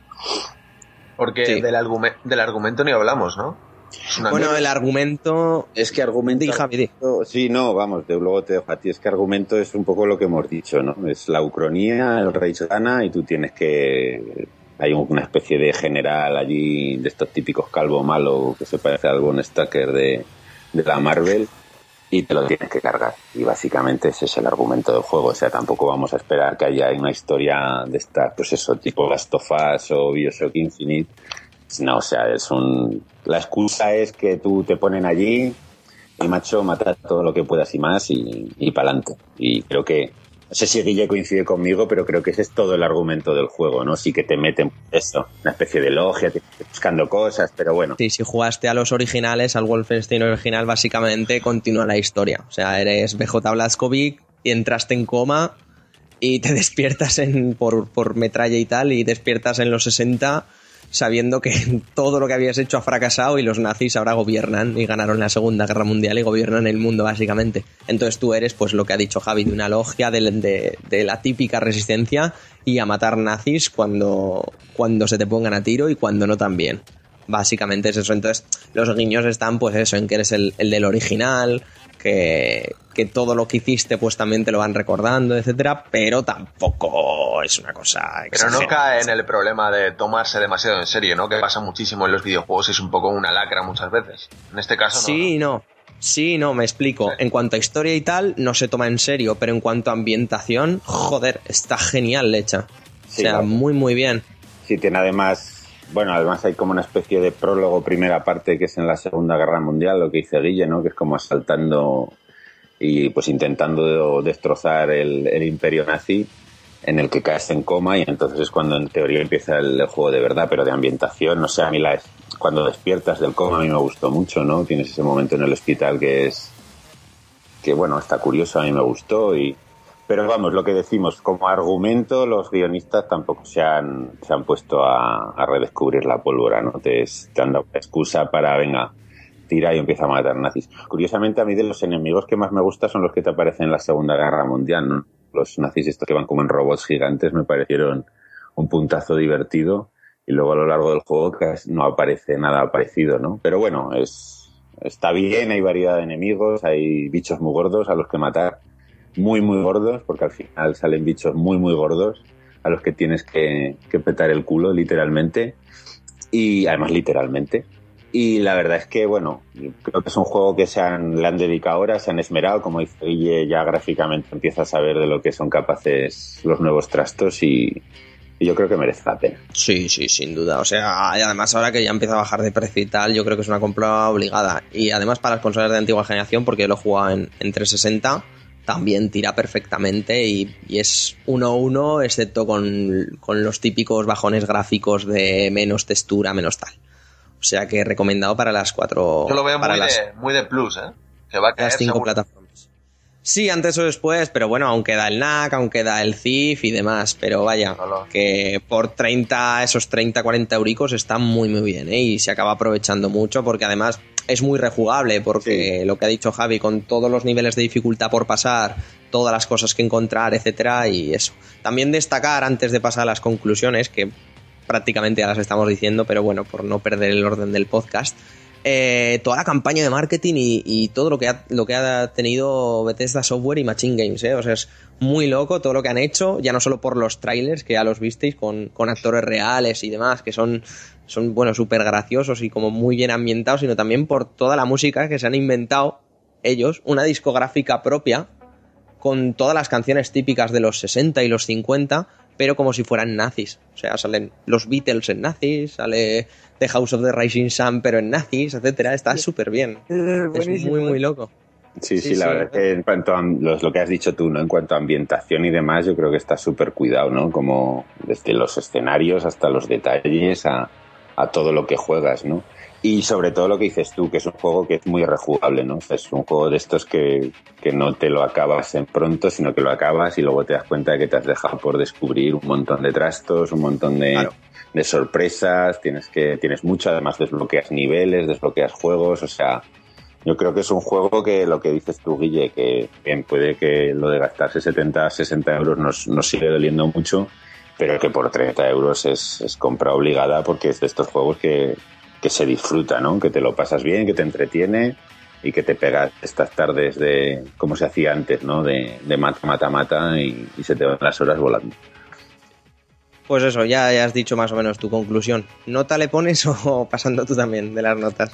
Joder, yo es que ahora nota, claro, como juego de Pascuas a Ramos, ahora poner la nota es un arriesgado, pero vamos, para mí está en, está siete y medio, ocho tranquilamente, ¿no? A mí me gusta, es un juego además que es lo que dices tú, que es agradable jugar, que gráficamente está súper bien, que es, los de controles va súper fluido, o sea, es, para mí es un juego que, que es correcto. Y el único pero que le pongo, insisto, es que, pues eso, quizás por lo que para ti es virtud, para mí es que yo esperaba un poquito más y es un, un shooter puro y, y duro, ¿no? O sea, sin, sin, no sin más pretensiones, pero tampoco buscando revolucionar el género, sino lo que dices tú, sino volver a los orígenes, ¿no? De, del shooter divertido y tú contra, tú contra el mundo.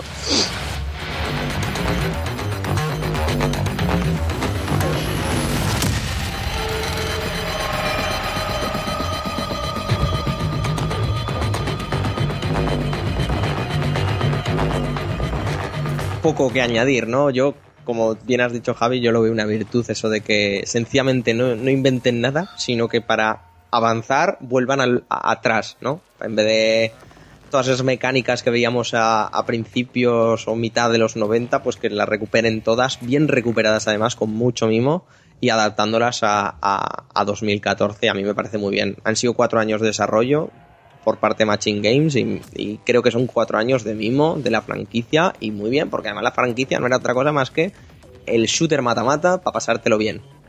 Y joder, son 15 horas una partida más o menos que al final se te acaban convirtiendo en 30 o, más si es que te quieres terminar el juego al 100%. Hombre, y es verdad que, que en esta generación hablar de un shooter de 30 horas de historia es casi, vamos, es que me, que me Sí, ver, sí. hablen de algún Call of Duty que te puedes pegar 30 horas en la historia, que, vamos, ya, ya me Ni- entiendes, ni- ¿no? Ni, ni 5, sí, sí, vaya. Por eso, Así que yo recomendar la compra, fuerte además. Ya sea en unas rebajas de Steam, ya sea ya directamente en Steam, o en Play 3, o en 360, o en One, o en 4, en lo que queráis, pero yo lo recomiendo.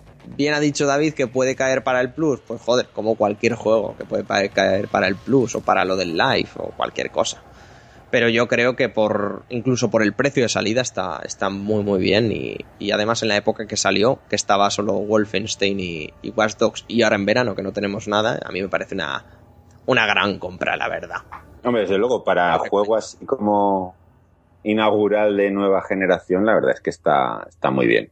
Sea, no es lo Sí, que dices mejor tú. que- Yo lo considero mejor que, que Killzone y de lejos además y mejor por ejemplo que, que Titanfall que solo estás arraigado a un multijugador. Yo antes que esos dos por ejemplo me pillaría el Wolfenstein de New Order y a correr. Y yo como nota un 8. Sí, yo también estoy en ese siete y medio, ocho. Yo creo que es un, una buena, un buen pistoletazo de salida para la generación, ¿no? Seguro que después lo superan y, y este se queda atrás, pero bueno, para como compra inicial con tu consola, lo que dices tú, pues yo cuando me la compré con la oferta esta de los 20 euros al mes te regalaban el, el Watch Dogs Y me cogí el Wolfenstein porque me apetecía, ¿no? Siempre me ha gustado mucho la saga, porque sobre todo siempre me ha gustado mucho esta ambientación así de nazi, y ya si era más ucronía, así como en los 60, con un futuro distópico, aún me hacía más, más gracia. Y no es estas compras que te dices, joder, vaya, vaya tostada que me acabo de, gastar aquí, sino que la verdad es que muy, muy aprovechado. Pues ahí queda nuestro, nuestro análisis de, de, de, de Wolfenstein de New Order. Me estoy liando fuerte. Y despedimos ya a Javi porque me parece a mí que, que más no se puede quedar. Ya, ya ha hecho la aparición estelar. Además, bueno, ya sabéis que aquí hoy es día 6 de agosto, yo soy de Huesca y el día 9 empiezan las fiestas de San Lorenzo. Y el día 9 aquí hay alcoholismo puro y duro, desatado. Y tendremos que preparar toda la fiesta del 9, o sea que, como he dicho, soy así el que viene y va, suelta, suelta su mierda y se pira. O sea que yo ya os dejo con, con juegos más complicados, me parece, porque el Dark Souls yo no juego a ninguno, pero tiene que ser un verdadero infierno. Bueno, bueno. No tanto. Este el que menos. Lo vamos a dejar así. Sí. Este es el que menos. Sí, sí, ahora, ahora hablaremos. Bueno, Javi, pues a ver si la semana que viene podemos estar. Pues ya, bueno, Otra vez. espero que sí, ¿eh? porque ya sabéis que para mí, como siempre, es, es un placer estar aquí con vosotros y con los oyentes y, y que me deis la oportunidad de, para lo poco que juego, por lo menos los que juegue, poder, poder comentarlos. Claro, claro. Y aunque no juegues, ¿eh? que si quieres comentar algún cómic o, cualquier cosa, ya sabes que eres, eres libre. Algo haremos. La última vez me acuerdo que fue comentamos el Capitán América, ¿no? Y la verdad es que también, también me lo pasé muy bien. Que la he visto hace poco y está genial, ¿eh? Está Ay, puta madre, sí, sí. ¿Qué pasa con los nazis, tío? El- Oye, tenemos el programa muy nazi para echar a Sergi del país, como les gusta. Bueno, Javi, pues eso, nos vemos en el próximo episodio si todo va bien. Lo dicho, un placer y un saludo para todos. Cuídate, anda, sobrevive. Hasta luego. Chao. Sobrevive. ¿Cuelgas tú o...? Yo ya cuelgo yo, no te preocupes. Vale, venga. Hasta luego, Javi. Todos, Pásalo gracias. bien. Adiós. Nada, tío, hasta luego.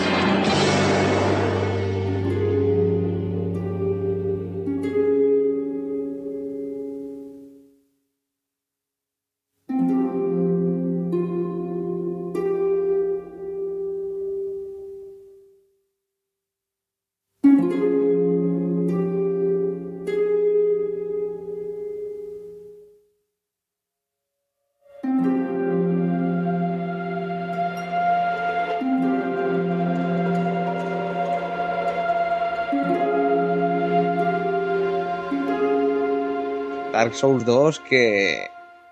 ¿Qué, te ha a ti, Sergi? Porque, joder, es que ¿por dónde empiezas a hablar? Por la historia, ¿no? No te jode. que es como...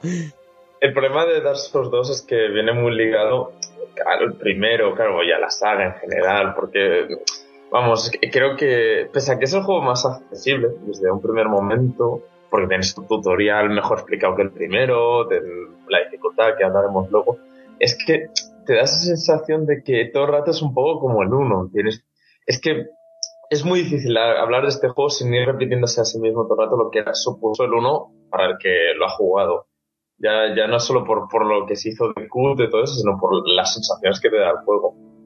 Y ya sé que, no sé si quieres hablar tú del uno que lo jugaste muchísimo más que yo. En Dark Souls 1 absolutamente todo te sorprende.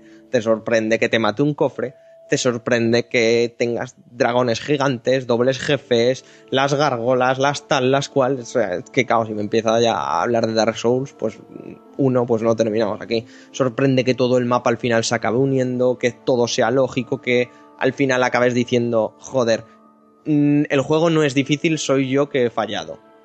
¿Sabes? Porque la, gente creo que tiene el concepto de que el juego es difícil. No, es que al final se hace muy fácil y si te matan es porque la has tú. Eh, yo creo que es más bien un juego de paciencia, de, saber que te van a matar muchas veces y ya está. ¿no? Eh, decir que es difícil, hombre, pues no sé, todos los juegos que pones en modo experto pues son difíciles. Yo creo que el tema, básicamente, de Dark es que eh, requiere una voluntad del jugador para querer pasarse el juego. No te lo pone fácil en ese aspecto, pero jugablemente vas con un escudo y una espada. Vamos, eso no sería el problema. Eh, bueno, hablando ya de metiéndonos en, en- vereda, ¿no? Con Dark Souls 2, eh, ya en principio lo que es el equipo de, de desarrollo cambia, ya que Miyazaki, no, no el de Ghibli, no, del que hemos hablado antes, no. Eh, Miyazaki, el de, el de From Software, eh, dejó de... Me, me saldrá. Eh, eh, coño, dejó de ser director del juego, no me, no me salía la pa- palabra y ha pasado, se ha relegado a, a- a lo que es el propio supervisor, ¿no? A pasar por allí y decir si esto está bien, está mal. Y han cambiado eso. Quizá esa es una de las de la explicación, que son muchas, para que literalmente sea una continuación y sea muy continuista, ¿no? A, ver, básicamente el 2 respecto al primero añade poquita cosa. Es que yo creo que todo el rato es eso, es que es todo el rato el primero, primero, primero. Para el, oyente que ha jugado el primero, el segundo es muy parecido, muy, muy parecido, y seguramente sea un poco difícil en ese aspecto. Y para la persona que lo va a jugar nuevo, eh, es una buena, buena manera para meterse dentro de la saga. El que ha jugado el primero, ¿qué se puede esperar en el segundo? Pues tenemos las, las armas arma en cada mano, que bueno, yo la verdad, yo es que soy un amante del escudo, así que no, lo utilizo mucho. Lo que pasa es que hay ciertos momentos que te necesitas utilizar una antorcha, tampoco tantos como pensaba, pero hay ciertos momentos que necesitas y ciertamente le da un poco de gracia, ¿no? Porque si estamos hablando mucho del primero, todas estas novedades jugables que le aportan al segundo es lo que me mola más, es todo eso que dices, vale, pues aquí se ha notado que tenían, tienen algunas en la manga pendiente aún por utilizar, pero me rato todo el rato pensando en el primero. Han detectado los fallos o, las, los puntos flojos más que fallos que tenían en el primero y en el segundo pues ya lo, han, pulido un poquito. Eso sí que se, nota más. Pero ves, por ejemplo, lo que me atascaba antes, lo que quería decir, lo de las hogueras, antes en el primero, pues ya sabéis que la hoguera era como, oh Dios mío, una hoguera, quiero llorar porque ya me he pasado esta fase o he avanzado un poquito más. Eh, aquí quizá el tema de las hogueras eh, facilita muchísimo la vida, más que en el, más que en el primero, bueno, bastante más, ¿no? Además le quita, le quita eso que has dicho tú al principio, esa unión final, ¿no? De, los atajos y, y entonces ya no tienes esa sensación de volver a recorrer lo mismo, esas zonas que te sabías de memoria o cómo ir más rápido. Aquí es como rápidamente dices, bueno, pues ¿qué me queda aquí? O a lo mejor dices, mira, no he encontrado esto que todo el mundo está hablando de este pacto. Miras dónde está, por ejemplo, en internet y dices, vale, está aquí, bajo en esta hoguera y a tres pasos está. Antes no, antes era, vaya, está al otro lado del mapa, a ver si cojo este atajo por aquí, vaya, tengo que ir por esta zona que sé que es más difícil, pues voy por la otra. Aquí en cambio es, bueno, pues cojo la hoguera, voy hasta que está más cerca y ya está. Antes lo que tenías que hacer era básicamente andar, andar y andar. Aquí ahora y como han rodar, puesto- y saltar. es- y saltar, exactamente. Aquí han puesto un teletransporte bastante gratuito desde el primer momento entre todas las hogueras que vas cogiendo. Y claro, facilita muchísimo la vida. Además, hay como una, un pueblecito central, seguro, sin enemigos, que ahí es donde vas a hacer la vida en Dar, en Dark Souls 2. Sencillamente, pues irás a coger más al, o sea, a canjear tus almas, pues yo qué sé, pues en las Por tiendas. nivel, más básicamente. por nivel, etcétera, etcétera, etcétera. Ya desde el principio tienes dos o tres pactos. eh, pues bueno, lo típico. E incluso si te vienes muy arriba, como está el récord del mundo, ya puedes pasarte el juego en literalmente 20 minutos. O sea que eso ya depende cómo vayas estando y cómo lo veas. Eso depende de tu grado de enfermedad mental. También, también, también. Mira, ya que voy a ser muy demagogo, pero ya que utilizas los 20 minutos, también indica un poco que el juego es bastante más fácil que el Y a lo mejor, pues bueno, a lo mejor coges dos personas que no juegan con los dos, los pones, a lo mejor sí que te, acaban tardando las mismas horas en pasártelo. Pero lo cierto es que el segundo, no, principalmente la clave de los Dark Souls son los jefes finales. Puede ser que alguna zona te atasques más por algún enemigo así común porque no sepas qué tienes que hacer, pero la clave son los jefes finales. Por eso precisamente cuando invocas a otro jugador en modo multijugador, al final lo utilizas para el modo, para cargarte al jefe final. Y aquí la verdad es que yo lo empecé haciendo porque digo, bueno, ya que me va bien internet, con el- la versión ahora de ordenador mucho mejor y todo eso, pues lo estoy utilizando. Lo que pasa es que cuando como invocabas a alguien, a la primera te cargabas el enemigo final. Y claro, si tienes unos enemigos finales fáciles, como es en, en el caso de Dark Souls 2 comparado con el primero, te da esa sensación de que, vaya, pues si le, te quitas los jefes finales tan fácilmente, la- el juego pierde cierta gracia. Claro, Es como entonces, decir que, en el Mega Man, pues los jefes son mucho más fáciles, puedes invocar a gente, pues ya se acaba haciendo todo. Bueno, entonces que tiene gracia, ¿no? Que tiene hecho diferencia. Sí.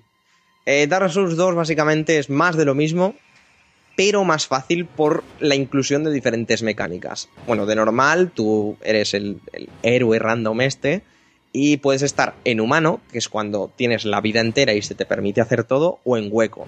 En Dark Souls 1 y en Demon Souls, eh, ¿en Demon Souls también era? Bueno, no sé, por si acaso solo digo en Dark Souls.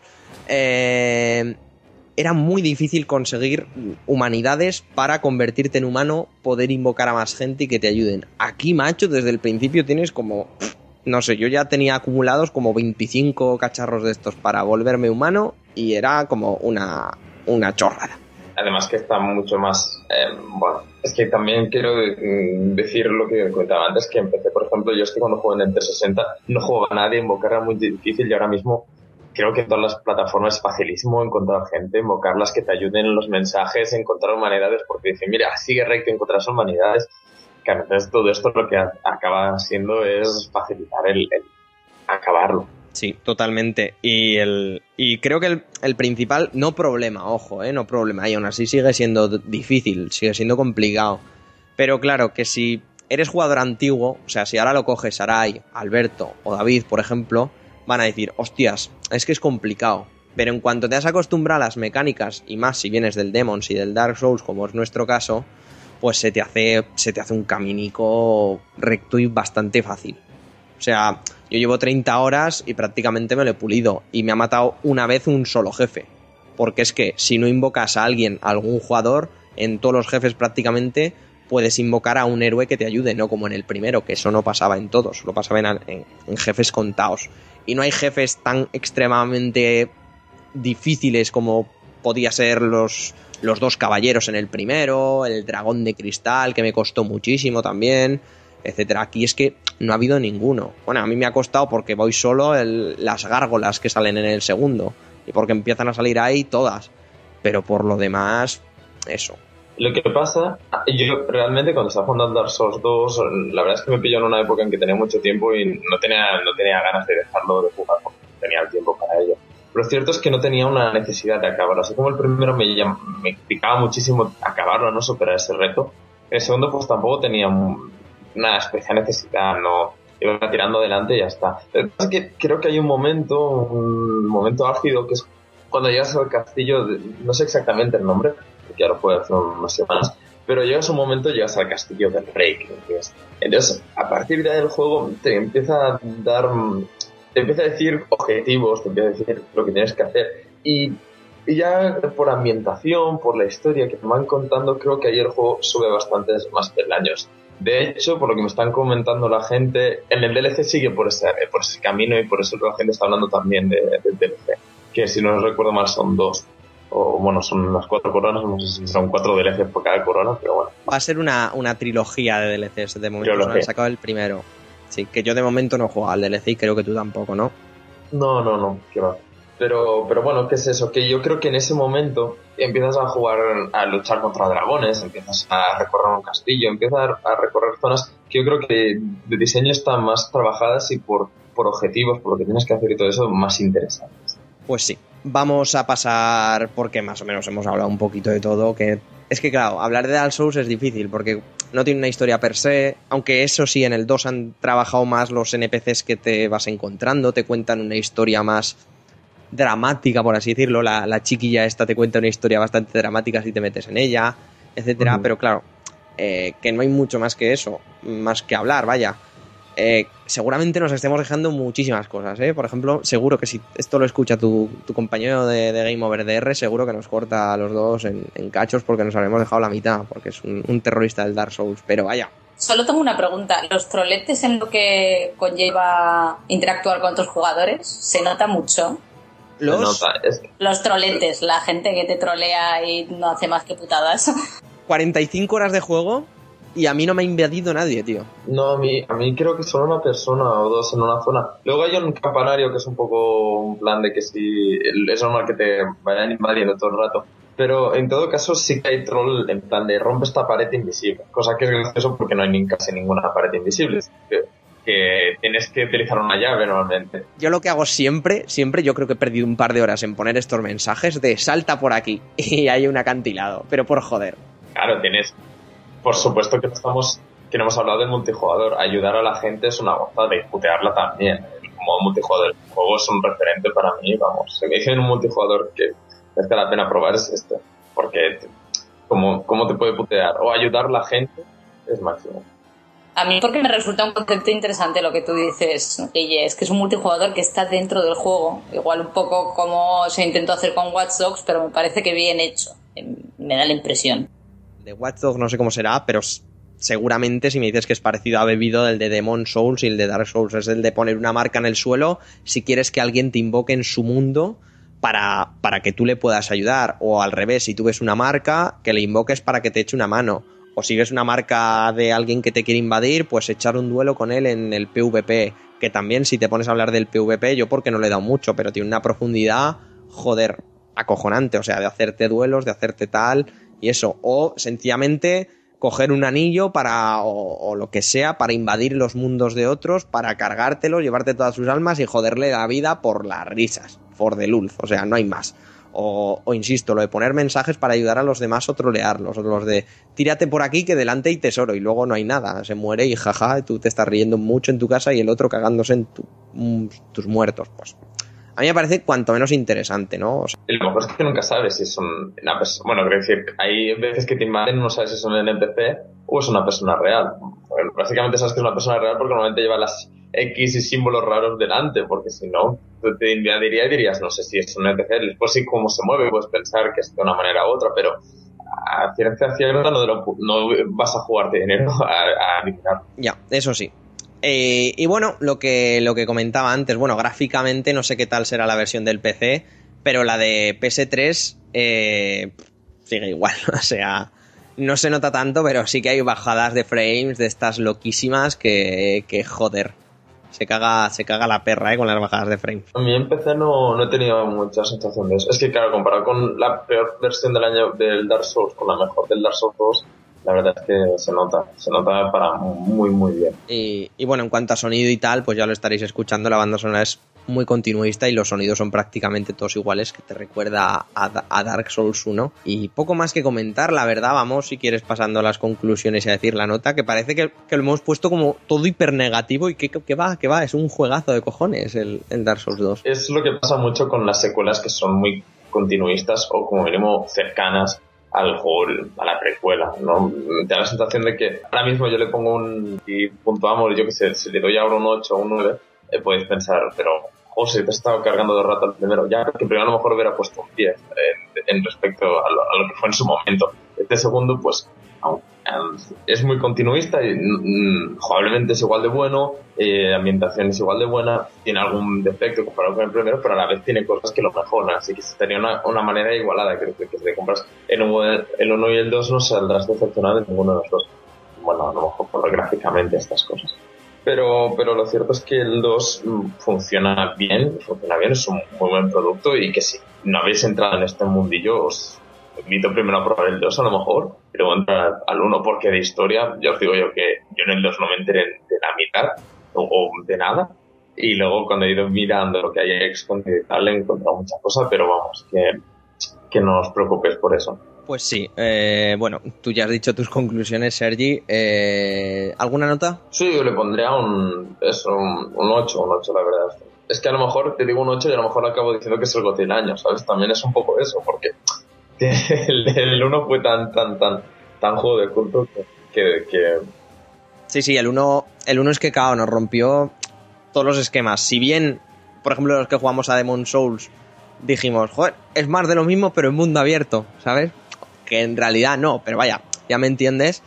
Eh, como a todos en general nos pegó fortísimo el Dark Souls 1, más que el Demons, porque ya sabemos todos los problemas que hubo hasta que se trajo para España, que se trajo también de una forma regulera y tal. Pues bueno, es, es lo que hay. Pero claro, continuando con las conclusiones de Dark Souls 2, a mí me parece más, pero no mejor. Sencillamente más e igual de bien.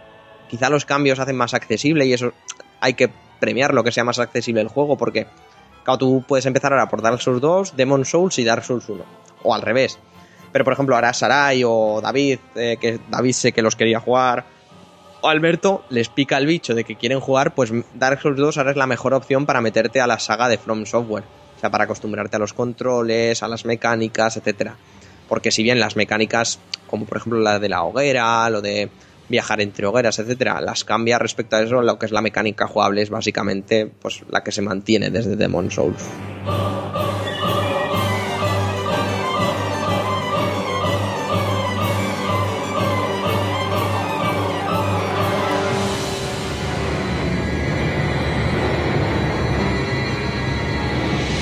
Así que nada, mm, poco más que añadir. O sea, el- mejorado el online, gráficamente mejorado un poco, un poco, al menos en la versión de consolas.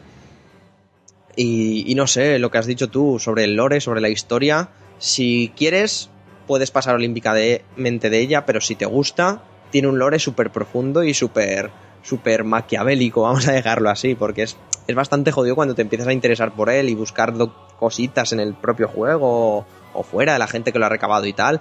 Bastante oscuro, bastante negro, Sí, en la, en la tónica sí. del, propio, del propio juego. Así Bueno. que nada, poco...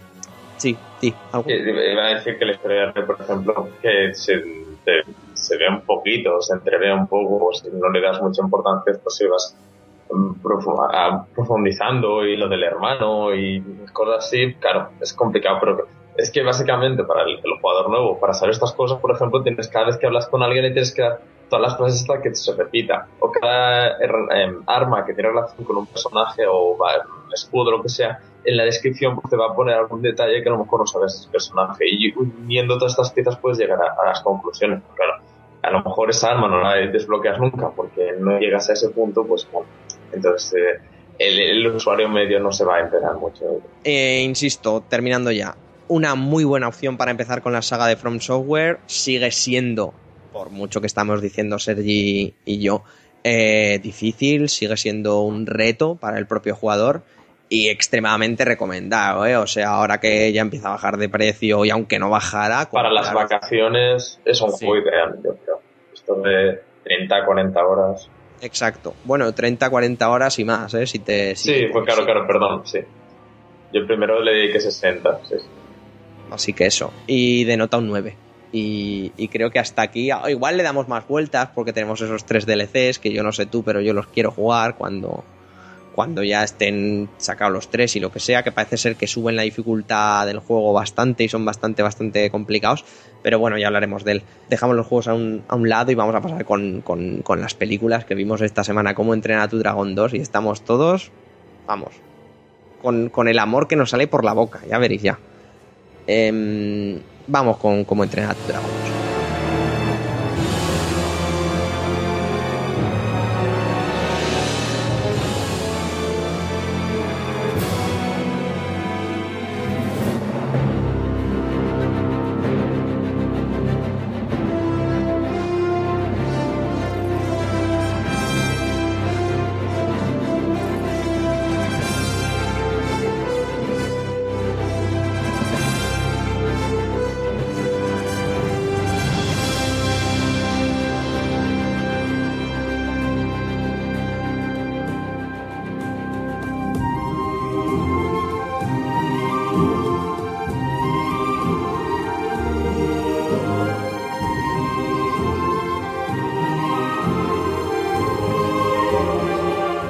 Antes de que se vaya Alberto, que ha estado aquí solo para los análisis, que al final no hemos hecho el de Wolf Among Us porque lo dejamos para la semana que viene.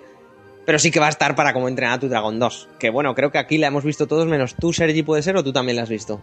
No, no, no lo he visto. Pero bueno, la Muy primera mal, sí, sí, muy mal. sirve. Sí sirve. La primera es amor. Hombre, sirve si te has No, leído de los libros no tiene nada que ver, ¿eh? Hay Te lo juro, nada. No me, lo, no me lo- los he leído ni. La verdad es que la primera película estaba tan bien hecha que normalmente si veo que puede fallar algo me leo los libros, pero estando tan bien como estaba no, no, me, no me resultó nada atrayente por un libro. ¿Por dónde empezamos de la de cómo entrenar a tu dragón 2? Bueno, que para empezar, ¿no? Ha tenido como cuatro años para hacerse la película. La primera salió en 2010. Eh, no sé si DreamWorks o quién fue la mente que cre- creyó que no había funcionado demasiado bien y le dio tiempo al estudio, cuatro años, insisto, para hacer esta película. Y joder, se nota muchísimo, ¿eh? O sea, es cojonudamente cojonuda. A mí me ha encantado la, la, la, la cinta de, de DreamWorks. Chico, a mí me parece que le, que le faltaba un toque. Es- está muy bien. Pero le falta, le falta algo. No sé qué es. Es si- peor que el anterior para mí. A ver si llegamos al No. fondo de las Ya, ya he llegado yo, ya está bien, joder. Yo no lo creo que sea. A ver, pero a mí me ha tenéis que gustado decir, mucho. Pero tenéis Pero- que decir que la primera en realidad fue un éxito, o al menos como mínimo de crítica, porque nadie se esperaba una película tan buena, de una, de una bueno, de, de- de algo que era así, vamos. Y de DreamWorks, que solo había hecho Claro. mierda hasta entonces. Sinceramente, Pero- lo de. Pixar no le llegaba ni a la suela. Y Claro, como no es Rec, eh, es DreamWorks había hecho Rec y ya la está. 1 sí, es verdad, la 1 sí que estaba al nivel, pero ya está, nada más, no había más. Pero- Es verdad que, un est- que DreamWorks como estudio de animación pues tenías rec y nada más y cuando te ponías a ver esta película decías, coño, ¿de dónde ha salido esto? Porque además estaba muy bien a nivel de historia, a nivel de animación, a nivel de banda sonora, era muy buena. O sea, para mí es una de las mejores bandas sonoras de hecho que se ha hecho en el cine jamás. Buenísima. Y, y una película con una sensibilidad y una magia que, joder, era digna de Disney y de, y de Pixar, vamos, a mí me encantó. Y eso continúa en la segunda, ¿eh? Más no, o menos. no, más bien. No. y Sí, llega con la sí. segunda. Yo no, estoy, yo no estoy de acuerdo con vosotros. Yo eh. La segunda, yo creo que en, en muchas cosas es mejor que la primera, mí, en otras no, a mí no, a mí me parece peor en todo. Estoy con Alberto. No. Sí, sí. A mí no. Yo creo que son diferentes. Estamos hablando de una película en la que son niños, ¿sabes? Sí. Y otra en la que tienen 20, 20 tacos. Sí. Entonces, Sí. me parece que las dos películas son muy buenas, que la segunda a lo mejor no llega a la altura de la primera, pero es que tampoco podemos Pero- compararlas en todos los aspectos porque son diferentes. Te digo una Yo cosa. creo que le pesa un Todo poco la película. a las relaciones. Hay varios perros. A mí ¿Qué le me parece que le pesa a la película que, que ¿Cómo entrenar a, entrenar a tus perros? ver con los perritos. César Millán, protagonista. Indiscutible. Por favor. Sí, perros, callaos. Que yo creo que lo que le pasa a la película es que yo la siento totalmente forzada por la necesidad de estar a la altura de su antecesora. Y creo que ese le pesa. Le pesa la película. Y también le pesa porque el guion no es tan bueno, simplemente. O sea, para mí tiene situaciones que, que resultan muy forzadas donde en la anterior eran cosas absolutamente naturales. Lo del, bueno, no es spoiler lo de la madre porque se ve en el trailer, pero a mí lo de la madre me parece que está llevado de manera muy regular. A muy a trompicones. se está Hay llevando, trompicones, forzado, Forzado hacia una, mis- hacia una dirección que tú ves que va a ir y, y al Sí. final dices, bueno, pues nada, aquí estamos. Luego, no, no me resulta creíble. Vale que es una peli de animación, que es ligera, vale, pero no, no, no me creo nada de, de lo que le pasa a la madre, ni la relación con el padre ¿Qué- me la creo, qué- ni qué que la queréis? anterior no El exista, ni que abandona a su hijo por los dragones. Venga, hombre, es que no. ¿Queréis un momento, queréis un momento épico de yo soy tu madre? Sí, exacto. Hay que Pues, no, el, no. el encuentro con la madre es un poco muy cogido con pinzas. Sí. Pero de ahí decir que por favor, la relación de la madre y, la y el padre no te parece bonito. A mí no. Por amor de Cuando Dios. se ponen a cantar casi me voy a decir. A ver, a, ver, en serio, vais a ver esta película. Jesús benditos. Coño, ¿eh? que habléis de esto cuando La vais a verdad ver, vais a ver esta película por la madre. Esta película por, por el dragón y por el chico. ya No, está. para nada. Pero, pero que en un momento dado se pongan a cantar, yo la verdad es que susurré, por Dios, una Es cosa. verdad que sí. No, No tenéis puto Y se corazón. Así os lo digo. Es criticar por criticar. que sigue siendo que eso no muy- funciona. Pero, además, lo que veo es que no la veo un poco sin rumbo durante la primera hora. Que va dando trompicones y, y no saben muy bien hacia dónde dirigirse, mete lo de la madre, pero no llegan a profundizar bien porque luego lo dejan un poco de lado. Creo que es- no sabe hacia dónde ir. Hasta ya al final que sí. Me costó mucho, por ejemplo, mucho más que el anterior, entrar en la peli y meterme en la magia de la peli y de su mundo. A pesar de que, por ejemplo, creo que la dirección es incluso por encima del anterior. Los momentos de vuelo me parecen una puta pasada, preciosos. Yo no estoy de acuerdo, ¿eh? porque la primera hora a mí me parece que va encabezada precisamente lo que ha dicho Claudia. Han pasado muchos años y te están presentando a cada uno de los personajes. te los, repre- te los Que tienen que representar cambiado- otra vez han porque, han crecido, esa es otra. Tienen su barbica. Ah, y eso está bien, eso está bien, pero, pero el, el núcleo del juego creo que no sabe a dónde ir. Pues precisamente lo que digo de la madre, lo de la madre lo meten ahí, luego se olvidan de ello. Para mí sí, para mí Pues, está Yo creo que es, yo creo que se un Perdona, poco lo de la madre, pero, pero no Sí, tiene nada que ver la con la madre, película. la madre es terrible. Pero lo demás, La, No, pe- a si mí- la película, no. ahí ya Ojo, me que meter. Y desde Dao es amor, se mire por donde se mire, yo, vamos.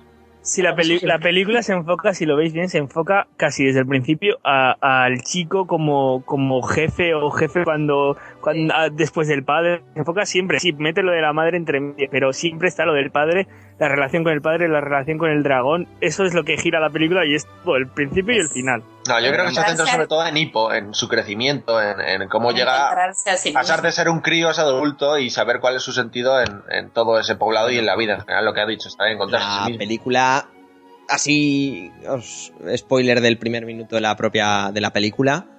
Eh, se supone que han pasado cinco años en, en, en Isla Mema, que a mí me hace muchísima gracia. Otros lo llaman sinopsis, Sí. pero Guille dice spoiler del primer Eh, claro. minuto. soy, soy especial. Bueno, y, y básicamente, pues ya lo que sabemos, ¿no? Ahora los dragones son coleguitas de todos y, y nos presenta un poco cómo es la vida con dragones en, en la propia aldea y cómo Hippo ha conseguido cambiar a todo el mundo. Que aunque esto lo sepáis, aunque los trailers, que es verdad, hacían todos los spoilers del mundo y más de la primera película, sigue siendo extremadamente recomendable la, el, ver, el verla. En serio, lo del tráiler que saquen a la madre en el tráiler Sí, sí. no lo veo Lo sentido, de, los, pero lo de bueno. los trailers es de cojones, ¿eh? O sea, toma, Demencia. toda la peli, a tomar por culo. No, no lo entendí muy bien. Qué manera de, de joder todo el misterio que pueda tener un momento en la peli. Es que te joden películas. Sí, sí, Hombre. Misterio, serio. Fíjate lo que ha dicho Alberto antes porque yo estoy completamente de acuerdo. Al final la película la madre es casi anecdótica, Sí, ¿sabes? Es un encuentro forzado, pero al final lo de la madre se queda más en un papel anecdótico. precisamente por eso no me gusta nada como está yo, por lo que tú dices. Al principio veíamos el trailer y decíamos, qué spoiler, pero después de haber visto el trailer, después de haber visto la película, a mí la- los, eh, los trailers me parecen más bien una invitación de, mira, las cosas van a ir por aquí, pero luego no. Sí, la verdad es que sí. Es que al final lo de la madre no se la pela. Mira, a- pasando a un plano técnico, yo no sé cómo coño lo han hecho, pero esta película es espectacular en todos los sentidos. O sea, Sí. todas las animaciones Sí. de los dragones, yo no sé en qué bichos se han basado, pero son acojonantes. Todo lo de la, to- toda la En gente en gatos. En gatos. Los dragones En gatos. Eh, Desdentado es un gato. Desdentado Desdentado. es un gato. Es del mismo diseñador, creo, de, del bicho de Stitch, de la peli del hilo de Stitch. No, Ah, son sí, los. sí. Creo que son los directores. Los mismos. Sí, son los mismos. O sí, el director. pues se parece, sí, la verdad es que se parecen sus movimientos de monada. Sí, está basado en eso, en un poco el mismo rollo. Lo que pasa es que a Desdentado te lo aniñan un poco, porque al principio no tenía que darte un poco de miedo porque era un dragón y tenía que asustarte. Y aquí es un poco como es la mascota de Hippo. Es como un perro, y, casi. y es, y es un gato perro Stitch. Gato, y- perro, pollo de, de las guardias. es muy mono y tal, pero, pero ha perdido todo ese, todo ese, toda esa peligrosidad de dragón Ah, absolutamente. luego evoluciona, ¿eh? Y DJ evoluciona y joder. Sí, evoluciona. Por favor, Totalmente, en serio, Sí. Aspas y se pone azul y vamos.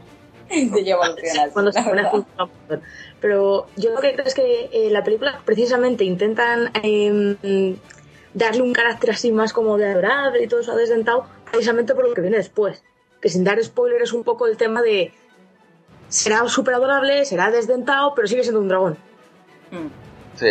Eh, Estoy, de acuerdo entonces- contigo. Y vaya, otra cosa, insistiendo en el tema técnico, lo del agua, lo del agua es de locos. No sé cómo está hecho y con qué simulación, pero lo del agua es de locos. A mí me encantó todos los Sí, es efectos. increíble. Cuando sale volando por el Sí, mar. sí, y- sí, sí, sí. Lo de las nubes, Y el hielo. todo, todo, todo. El hielo. ¿Cómo está todo, muy tex- bien. ¿Y cómo cómo- está todo texturizado? Yo no sé con qué leches habrán renderizado eso, pero joder, es de loco.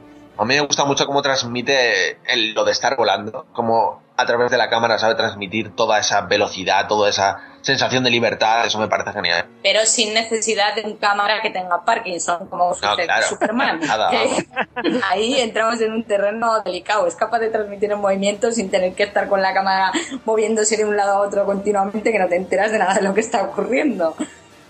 Eso sí, a mí en lo técnico está muy bien, pero lo que tú dices, Guilla, a mí me parece mejor cómo lo hace Pixar, ¿eh? En general me parece que no hay son color. de estilos diferentes. Bueno, pero tú opinas No, no es cuestión de estilo, es cuestión de que es otro nivel.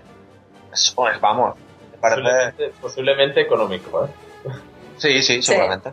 Sí, Pero el diseño de personajes también es, es muy bueno, no sé. es muy bueno, sí. Pero insisto, luego técnicamente Sí, esta peli es de locos. Te lo, te lo digo así, ¿eh? O sea, lo de las texturas es de locos. Es de locos, pero ponte Brave y. pff, joder. ¿Sabes? Y dale, compré. No, Brave o cualquier otra de Pixar. Claro, me cago en Dios. Para mí Frozen ya incluso lo tengo. Así ¿Qué que, de que has dicho de Frozen? y a mí Ay, Frozen, Frozen, no. para mí Frozen ya supera a Brave en lo técnico. ¿Sabes que la trenza Hola, de... lo que ha dicho. ¿Sabes que la trenza de esa tiene más pelo que la, la- toda la peluca de Mérida? Eso es Dando golpes en plan, me cago en la puta. So- son datos hipertécnicos sacados de los documentos secretos de, de Pixar. Bueno, que Claudia se emociona tanto que no le Sí, capta sí. el micro ya. O sea, Claudia, déjate un pelín del micro y, y- y con calma. Mira, Canta. está donde está por culo. Pues, pues acércatelo De entonces. todas maneras, hablando de personajes femeninos, chicos, no nos habéis dejado el mejor personaje femenino de esta historia, que es la gemela. Esa, esa es otra, ¿eh? Sí. Ha dicho Claudia que tienen 20, y 20 empiezan a tener 20 años y se nota en los chistes y en las cosas que hacen. Se nota mucho que Ostras, si está salida Sí, sí, la ahí- ahí- gemela. Si eh, está eh, durante está la ese momento El, mo- el que momento, además el momento del Sí, brazo. El del brazo, sí, Sí. o el, sí. Me o el- encanta esto. o el de, o el de la red. La red es fabuloso. Sí. Tómame entera. Pues dices, bueno, como no hay críos en la sala, seguro que pillan el chiste. Es muy, muy loco por ese lado. Yo te juro que al principio, cuando dice, mm, ya que ya hemos dicho lo de que se está preparando un poco ahí pues, para ser el jefe de la aldea, al principio cuando están hablando Stoico y el otro, el que faltan demasiadas partes del cuerpo, cuyo nombre no recuerdo, eh, le dice, pero has tenido ya con él la charla, no sé qué tal. Y os juro que yo pensaba en la charla, la charla. Que hubieran dicho que... No sé, yo decía yo, y por eso está el otro por ahí con el dragón y cuando llegue Astrid a ver qué va a pasar. Bo- Bocón, se llama Bocón. Ese, Bocón, cierto es. Que claro, aquí la gente tiene nombres muy normales. Pero eso, te lo- eso lo Hombre, explica... es la misma, tío, ¿qué quieres?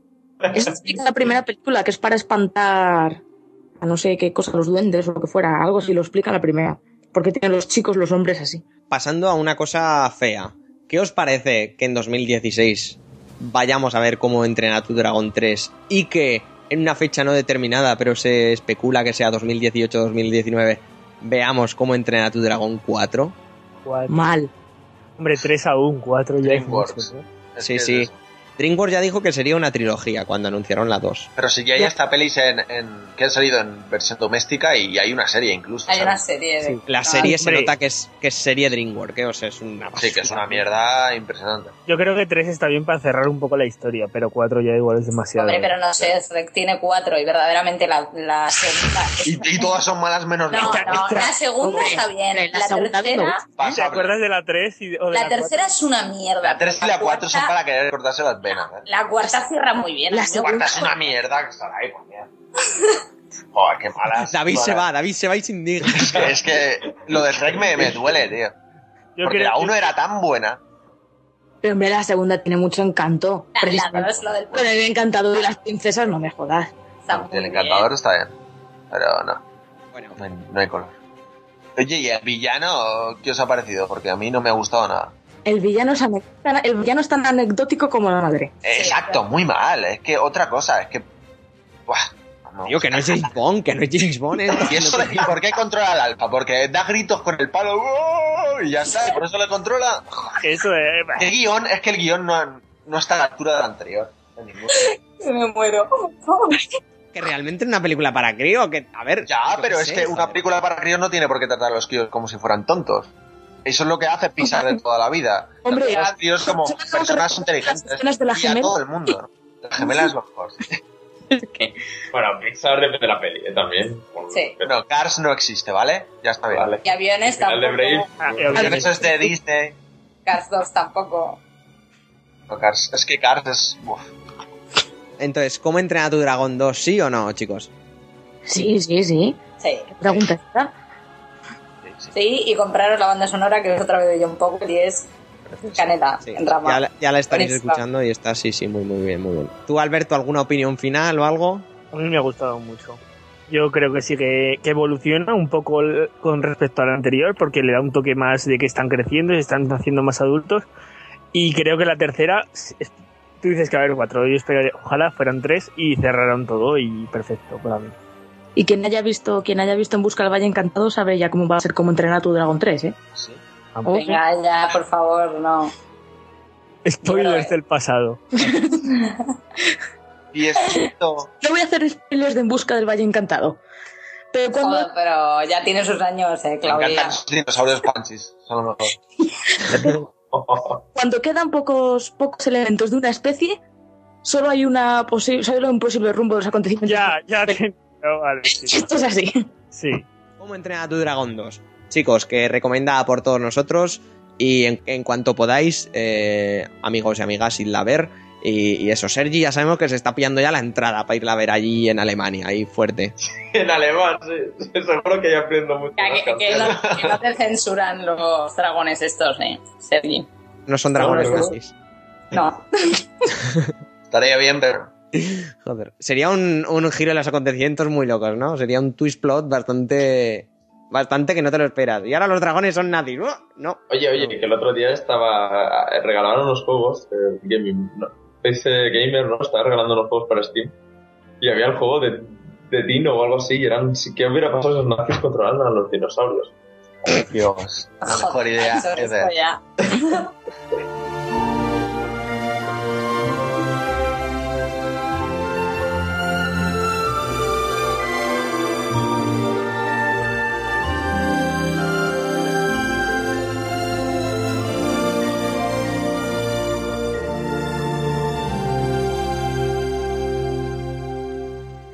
Bueno, chicos, cerramos aquí lo que es nuestra sección central y vamos a pasar a lo mejor y lo peor de la semana cuando, cuando toque. Eh, pero tú, Alberto, tú te vayas, ¿no? A jugar a fútbol. Sí. Fuerte. Me voy. Aquí nuestro Cristiano Ronaldo particular se va. Pues oye, Suerte, gracias. suerte, Alberto, suerte. Adiós. Que no, no te gra- canses. Gracias por aguantarnos, tío. Vale. Corre. Ah, Adiós. Alberto.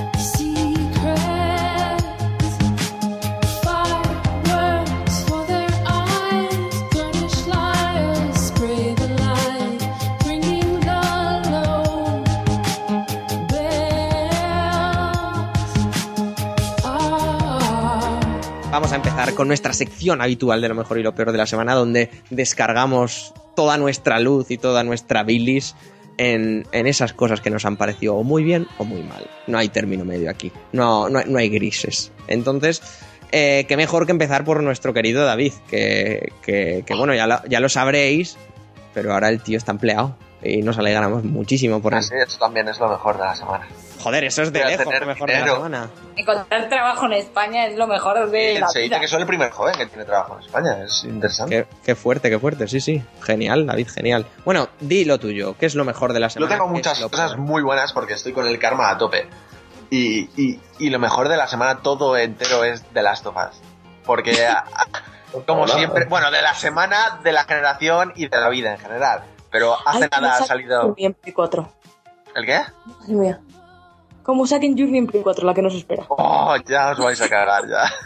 Está confirmado, ¿no? Vale, yo. Sí, Play 4 va a Lo salir. sacarán, lo Yo ese día no pararé. No lo dudes, no lo dudes ni un momento. Bueno, pues eh, me he pillado el The Last of Us Remastered porque soy de enfermedades. Y, y cómo se ve, hijos míos, cómo se ve. Esos 1080p. Quien diga que no se ve los 1080p es que tiene que operarse las córneas porque está puta. Verdadera, verdaderamente lo del Ah. modo foto es una pasada. Buah, o sea, de locos. Es que se ve Next Gen. De hecho, creo que no hay nada en la Next Gen que se vea tan bien como el puto de Last of Us a 1080p y a 60 frames. Que hablando de eso, los frames yo los noto, sobre todo al principio, pero una vez te acostumbras, la verdad es que no es algo que note tanto. Los 1080p para mí, eh, como que son más importantes aquí, ¿eh? Y no me lo esperaba tampoco. Pero quería decir un poco que, que lo estoy rejugando y es el mejor juego de la puta historia ha pasado ya un año desde que hicimos el análisis o desde que salió y creo que, que no hay un juego igual. Y que el tiempo solo ha reafirmado todo lo que pensaba y creo que es el juego que mejor es el juego mejor escrito que se ha hecho nunca directamente. Me parece una pasada me parece a lo que debería aspirar este medio y, y buah, me tiene me tiene por tercera vez que me lo estoy pasando y me tiene turuleto vamos una pasada y aprovechando esto, quería recomendar que, que echéis un ojo a un vídeo que hay, que hicieron un evento en Los Ángeles sobre Ah, The Last bueno. of Us. ¿Lo habéis Qué visto? Sí, sí. Tremendo, se llama One Night Live de The Last of Us y son los actores de The Last of Us, Troy Baker, Ashley Johnson y demás, representando aquellas escenas que, que han significado algo en, dentro del juego, ¿no? Y, y lo Con actuaciones, actuaciones en directo también. Sí, como si fuera un teatro, exactamente. Y, y para que podáis ver y apreciar las, las interpretaciones de esa gente que son para volverse loco y, también el guion de Neil Druckmann que, que es una pasada. Creo que todo el mundo que, que disfrute de, de- ese arte que es la interpretación y sobre todo de The Last of Us tiene que ver eso, pero, pero ya. Y, y seguramente gracias a ese vídeo, si lo veis, Sarai, por ejemplo, que no la juega en versión original, creo, creo que os instará a ello porque, porque son las mejores interpre- interpretaciones que he visto en- dentro del medio. Son increíbles. Y ahí Pero es bastante spoiler, ¿eh? Bastante spoiler. Sí, sí, bueno, por eso lo digo a la gente que, que ya la ha jugado, obviamente. Si no la has jugado, no lo veas, por Dios. Aunque, aunque en la escena final la, la pava se está descojonando, ¿eh? Hay un No, momento- hay varias escenas que en plan, como es un directo, un teatro, se equivocan y es súper gracioso. Sí, y de, sí, sí, sí. y de hecho escena- muestran un final alternativo que ya lo veréis, pero es para descojonarse vivo. Pero espectacular. Yo se lo recomiendo a todo el mundo. No dura mucho, no sé si es media hora. Y merece la Sí, pena. El teatrillo totalmente merece la pena. Sí, sí. Que, Y luego- si lo- Di, di, perdona. No, que lo que insto a todos a que lo busquen, que además lo tenemos tanto en nuestro Tumblr, que es kildarrobot.tumblr.com, como en nuestro Facebook, que es facebook.com barra kildarrobot. Que lo busquen ahí, que lo tenéis en, en 1080p a fueguito. dentro del vídeo este no salió un, eh, un final alternativo, que es como lo que sucede después de The Last of Us. Y hay descripciones de la peña hablando de él y, y la verdad es que es súper bonito para los que somos fans. Así que informaos un poco del tema porque es súper recomendable. Y ya está, todo es bonito esta semana. Ah, y recomiendo la serie, el remake de Cosmos, que me lo he visto entero y es... ¡ah! Mira, yo vi el primero y no me llamó tanto la atención, no sé. Joder, a mí el primero sí, o sea, no te va... Es muy básico, pero te lo cuenta todo de una manera con tanto corazón y sobre todo recordando mucho a- al original de Carl Sagan, que creo que hay mucho amor ahí. Vamos, yo me he emocionado, ¿eh? incluso con el final. Y sobre todo para los que nos gusta mucho lo del espacio y ese tema, es, es una pasada.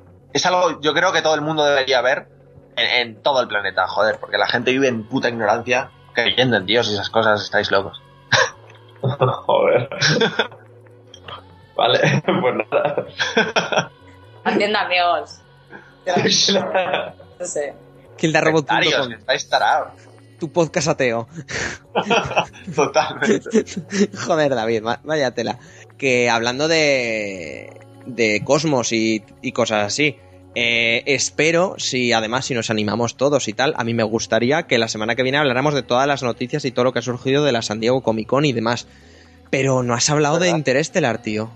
¡Oh! Es verdad, hay nuevo tráiler de Interstellar que está muy bien, pero pero ves, eso es un buen tráiler, un tráiler en el que no tienen ni puta idea de cómo va a ser. Ex- ya han salido tres. Exactamente, ¿eh? Que igual nos ha hecho el spoiler máximo de toda la película, Más, pero yo no o, más sé o de, menos el argumento se huele un poquito. yo no sé de qué coño va, ¿eh? En Va general. un poco de que van a buscar recursos a otros planetas habitables. Pero no está. sabes nada, ya está. O sea, te plantean eso y tres trailers que ha habido y apenas sabes nada de lo que va a pasar en la Pero eso es lo bonito de un tráiler, son como los de. Pixar, que no sabes, o sea, no son como los de Cómo entrenar a tu Dragon 2 que te spoilean, sino que Exacto, justo. llegas al cine y dices, ¿qué voy a ver aquí? Más o menos, pues bueno, sé más o menos, pero no sé por dónde me va a salir la cosa. Está. Yo creo que todos los trailers deberían ser así. Un trailer ¿Y que te insinúa y que te pone un poco en contexto y ya está. Y lo que te vas a encontrar en la peli va a ser todo nuevo porque no te lo han spoileado los propios trailers. ¿Y sabéis que se ha perdido? El tráiler con voz en off.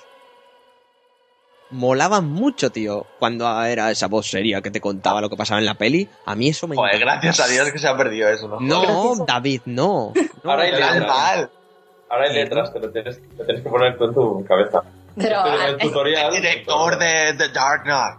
Sí, digo una tío. cosa, encima, yo creo que el- el tío que le ponía voz a esos anuncios desde hace 20 años ha muerto. Yo tengo esa teoría. Junto con Constantino está ahí.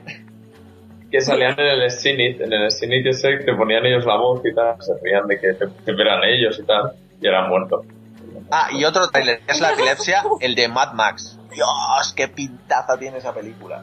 Qué pereza Max Mad Scotty. Max. Qué pereza me da Max. A, a mí me da pereza hasta que he visto el trailer y me he corrido. Y es que creo que el tráiler te, te intenta presentar lo que va a ser la película. O sea, en la película vas a ver esto y no esperes mucho más de ella. Sí, claro, es Mad Max, ¿sabes? Sí. Eh, Las entonces- anteriores es coches, hostias, sangre, sudor. Lágrimas. Faltado eso. Bueno, y, de, lágrimas. y, de, y desierto. Eh, ¿Quién quiere ir después? Claudia, te toca a ti. ¿A Por mí? ejemplo. Ha tocado. Por, ej- por ejemplo. Lo mejor de Assassin's Creed, porque tengo ganas de jugar un nuevo Assassin's Creed. En nuevo, pero si son todos iguales. que yo no tengo Next Gen. Lo mejor de la semana es tu mesa por aguantar. 10 días antes de Dragon Age Inquisitor se me acoplan y no puede ser. Me Ay, encanta sí. dando golpes, ¿eh? De autoridad. Porque si no me puedo. Va política, ¿eh? Sí, sí, sí. Yo, a la que sale después, un mes después de Unity, como el que realmente me gusta es Unity, pues es mucho sufrimiento. Es para paliar un poco el mono de la gente pobre.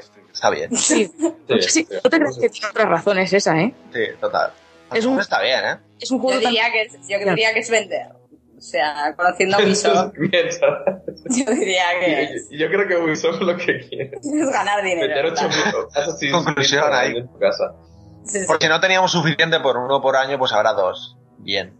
Pero a ver, Un poco lo que, Bueno. hemos, lo que hemos comentado antes, ¿no? Yo creo que Ubisoft es de las pocas compañías que se puede permitir desarrollar al año o- o- 80 juegos por Sí. todos los equipos que tienen. Y O sea, todos malos. bueno, claro, Pero, todos malos. eh, o no, eh. yo qué sé. Lo que hemos dicho antes, vaya, que es repetirnos por repetirnos. mejores o peores, pero entretenidos son todos al Sí. final. Eso es Eh. verdad, Clau. Eso es Y verdad. aburridos un rato también. Hala, venga, David, pírate otra vez igual. Anda, Sí, toma por- Continúa, Claudia, continúa. ¿Eh? Si yo ya no tengo nada más que decir. Ya. ¿Algo ¿Eres un ser de luz esta semana? No es nada malo. Lo he dicho. Pero te parece un poco, te parece un poco todo lo que ha dicho, ¿no? Lo he dicho, no, es lo peor de la semana. ¿Qué es lo peor de la semana? Que se ha juntado Dragon Age. Diez días antes de Dragon Age Inquisition se me acoplan los juegos y un mes después de Unity. No des golpes en la mesa, que tu micro es muy sensible. Bueno, da me igual. encanta, le da, le da un tono guay.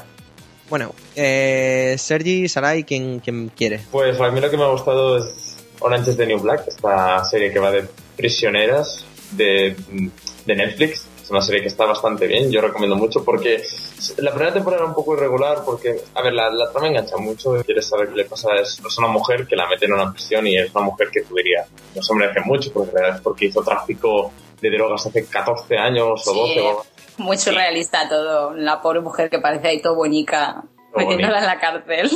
Y además que el primer día es el típico, ¿no? Que hemos visto en películas, a lo mejor en otras series, de, de que no, no ves cómo puede encajar ahí, de que la gente le, le hace lo que quiere con ella. la- Y además que aparece su ex, que es la, la razón principal por la que está en la cárcel, en la final del capítulo, que por cierto es la protagonista del Aquí es maravilloso 70, la pelirroja, Sí. que está muy cambiada, con su de camionero, como me comentaron por ahí. Entonces, pues, la gracia es esa, ¿no? Cómo se adapta la chica está ahí y sobre todo la segunda temporada yo creo que mejora más, porque ya tienes los personajes, ya te los conoces, además la serie es muy lista porque utiliza como el pasado de estos protagonistas, te va contando detalles de su vida pasada, entonces como un poco lo que pasaba en los, eso de que tienes tres historias simultáneas a la vez, después te van con los flashbacks estos y entonces pues al final pues te están contando muchas cosas a la vez y muy interesantes todas.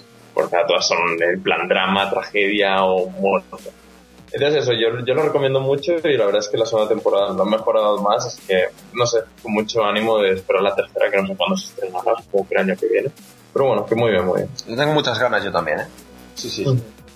Tengo muchas pendientes. Entre esta eh, Utopía, segunda temporada, también la tengo pendiente. Habrá que ponerse al día.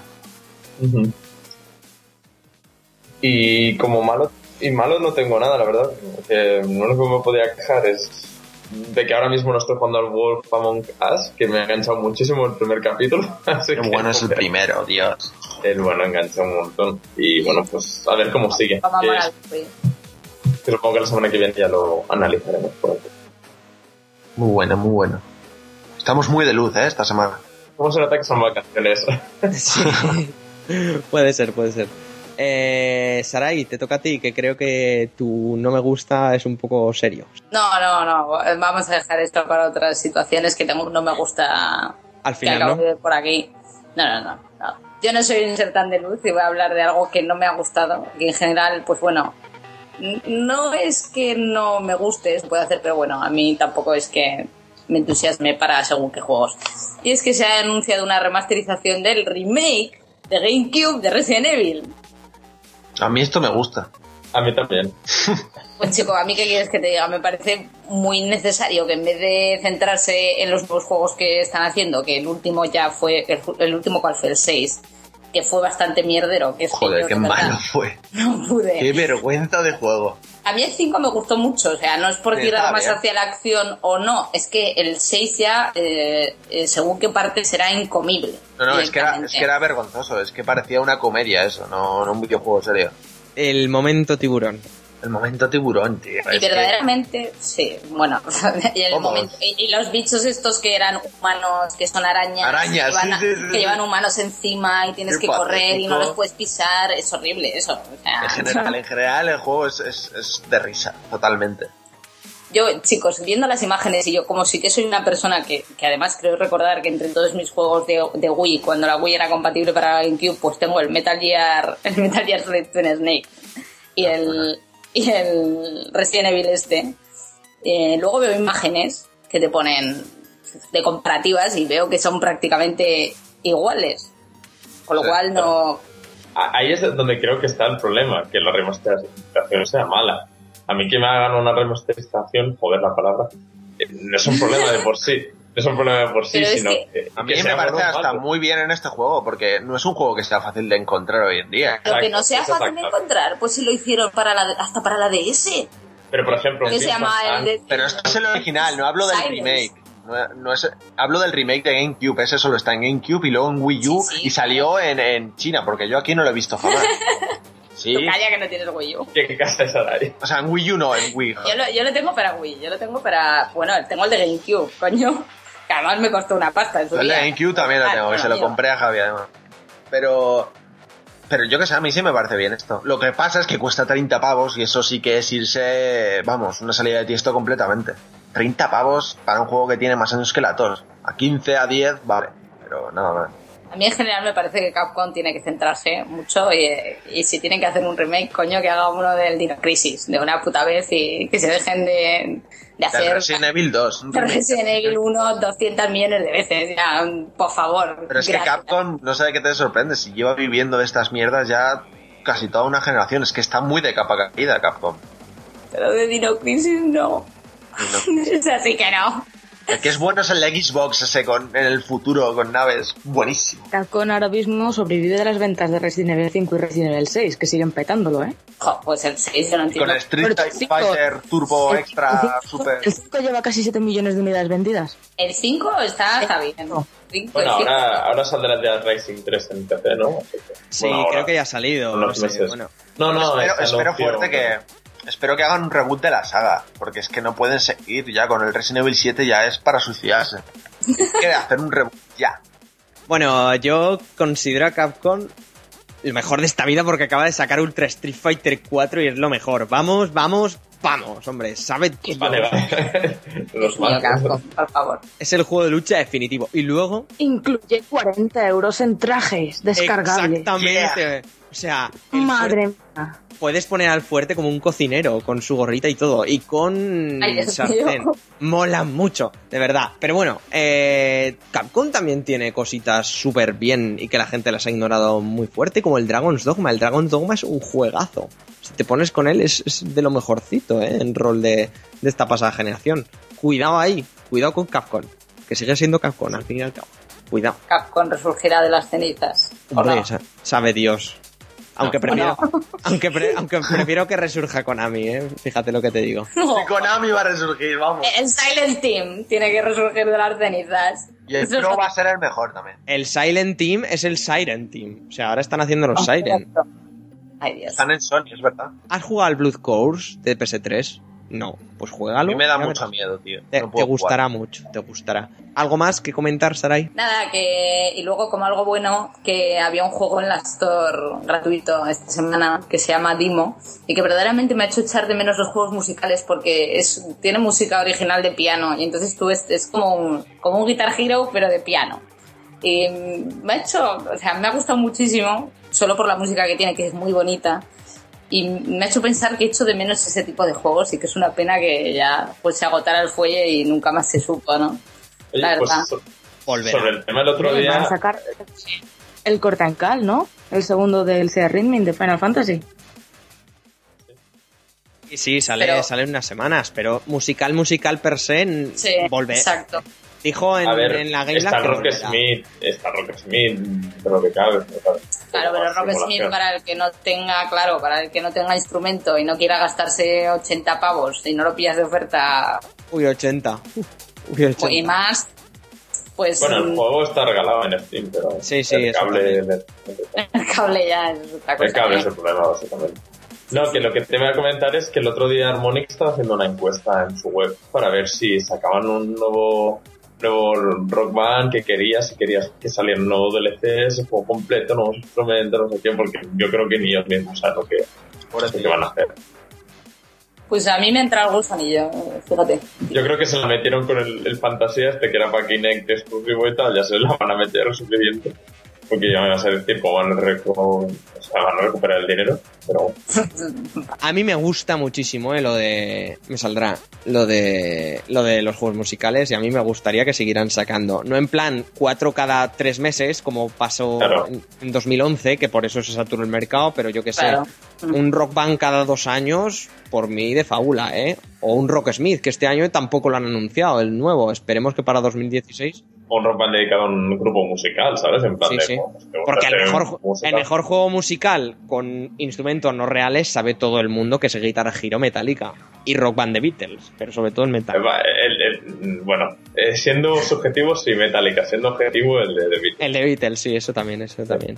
Pero que, que vaya, que es lo mejor. Como punto negativo de la semana me toca a mí, eh, yo voy a decir, bueno, ya hemos comentado antes la noticia y me he contenido, pero lo que ha pasado con lo de el estudio Ghibli en los periódicos en general y en las publicaciones online, en los blogs pequeños y grandes y tal, estos tres últimos días ha sido tan, tan, tan de coña y tan para hacérselo mirar porque, vamos a ver, lo de que el domingo, que además, coño, eran como 10 publicaciones serias, se suponía, publicando lo mismo, lo puse en el grupo, Estudio Ghibli cierra. Y joder, no, es una mala traducción del japonés, no cierran, van a reestructurar. Y siguen haciendo cosas. Pues joder, ¿a qué coño viene lo de poner que se cierra? O compra un, o, o paga un traductor de japonés que sepa, o joder, yo qué sé, tío, haz cualquier cosa, pero lo que no puede ser es eso, es que Estudio Ghibli cierra, no, que luego no cierra, Eh, a las 4 horas, que sí, que sigue cerrando, Eh, a las 16 horas de eso, no, que al final es una reestructuración, no, que lo va a comprar tal empresa, no, que, que al final sí que es una reestructuración, y al final es lo que, lo, que os hemos contado en las noticias, reestructura el estudio, punto, lo que no entiendo es eso, todas las webs que si cierra Estudio Ghibli, bueno, que ya no es solo lo de, de da- dar una información errónea, que desde el principio además, si se estuviera bien traducido, era que se reestructuraba y con los puntos bien hechos. Ya no es solo eso, lo que os hemos contado antes, sino son los, los, me saldrá los propios titulares. El estudio Ghibli cierra, el estudio Ghibli se va al garete, ya no va a haber más cosas del estudio Ghibli. Vamos a ver, por Son favor, titulares, ¿qué señores. esperas? Pero un poco de seriedad, ¿eh? Un poco de seriedad. Y ya no te digo solo por el propio titular, sino por en general la noticia.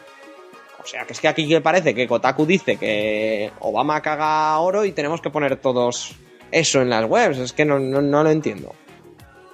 Y todo es una mala traducción. Y eso es lo que me, sa- me sabe muy malo que eh, alarmen a tanta gente porque hay gente que todavía cree que Estudio Ghibli cierra.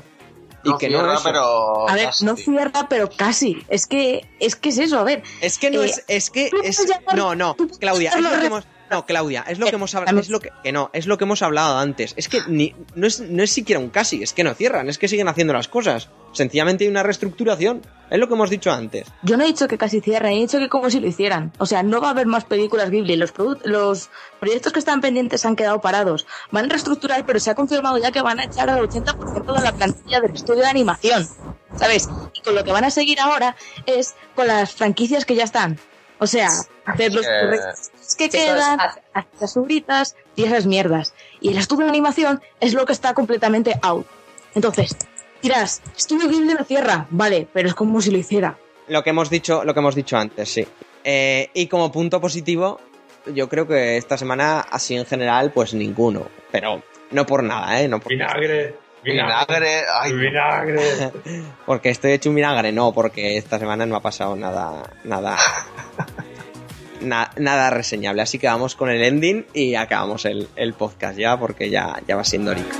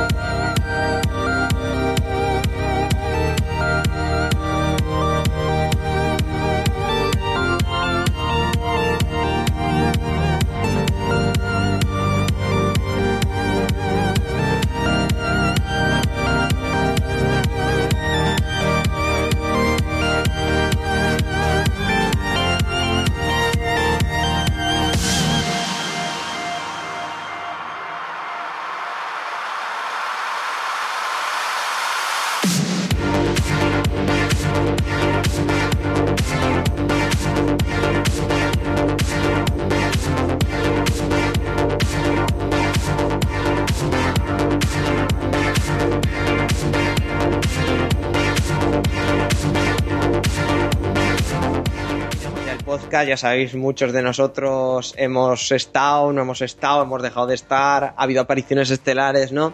Pero bueno, es lo que, lo que hay en verano, con plenas fiestas, tenemos cosas que hacer, pero poco a poco vamos, vamos haciendo nuestras cositas y Anda tal. que Javier Martín nos saca unos cuantos añicos a todos y se va de fiestas y nosotros aquí. Vergüenza, vergüenza debería darnos. Bueno, el, el sábado salimos bien y fuerte, así que, jope. No como otros. Sergi lo tenía complicado venir desde Alemania, pero tú, David, Calla, calla. no sé, no sé, deberías de haber venido, yo no digo nada. O igual sí. Ya lo sé. No, ah, tú te lo perdiste. Y además todo gratis, todo muy barato. O sea que esa ya no se excusa. Ahora ya no será problema. Lo, lo dicho, chicos, que muchas gracias por estar ahí. Y vamos a despedirnos, David. Hasta el próximo programa. Dios os bendiga, amigos. Sergi, hasta luego. Bendito sea el sol. Sara- Sarai, No muráis por un golpe de calor, anda bajo, es que hace mucho calor aquí. ni por el ébola, recordad. El ébola. El ébola tampoco muráis. Vamos si a morir cura, si ves un cura No lo toquéis. Y que no os toque de... tampoco. Exacto, aparte de que nos toque, no lo toquéis. sí, No sí. toquéis ningún negro tampoco. Haciendo más amigos. ¿Con qué gru- grupo radiano nos hemos metido hoy? con los maños.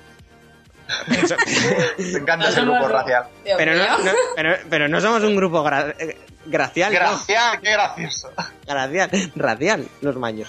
Y Claudia, hasta el próximo programa. Hasta la próxima. Y eso, chicos y chicas, he sido Guillermo Rico durante todo el podcast. Eh, recordad dónde estamos, recordad suscribiros, recordad compartir y esperemos que os haya gustado todo el podcast. Nos vemos en el siguiente. Adiós. Chao.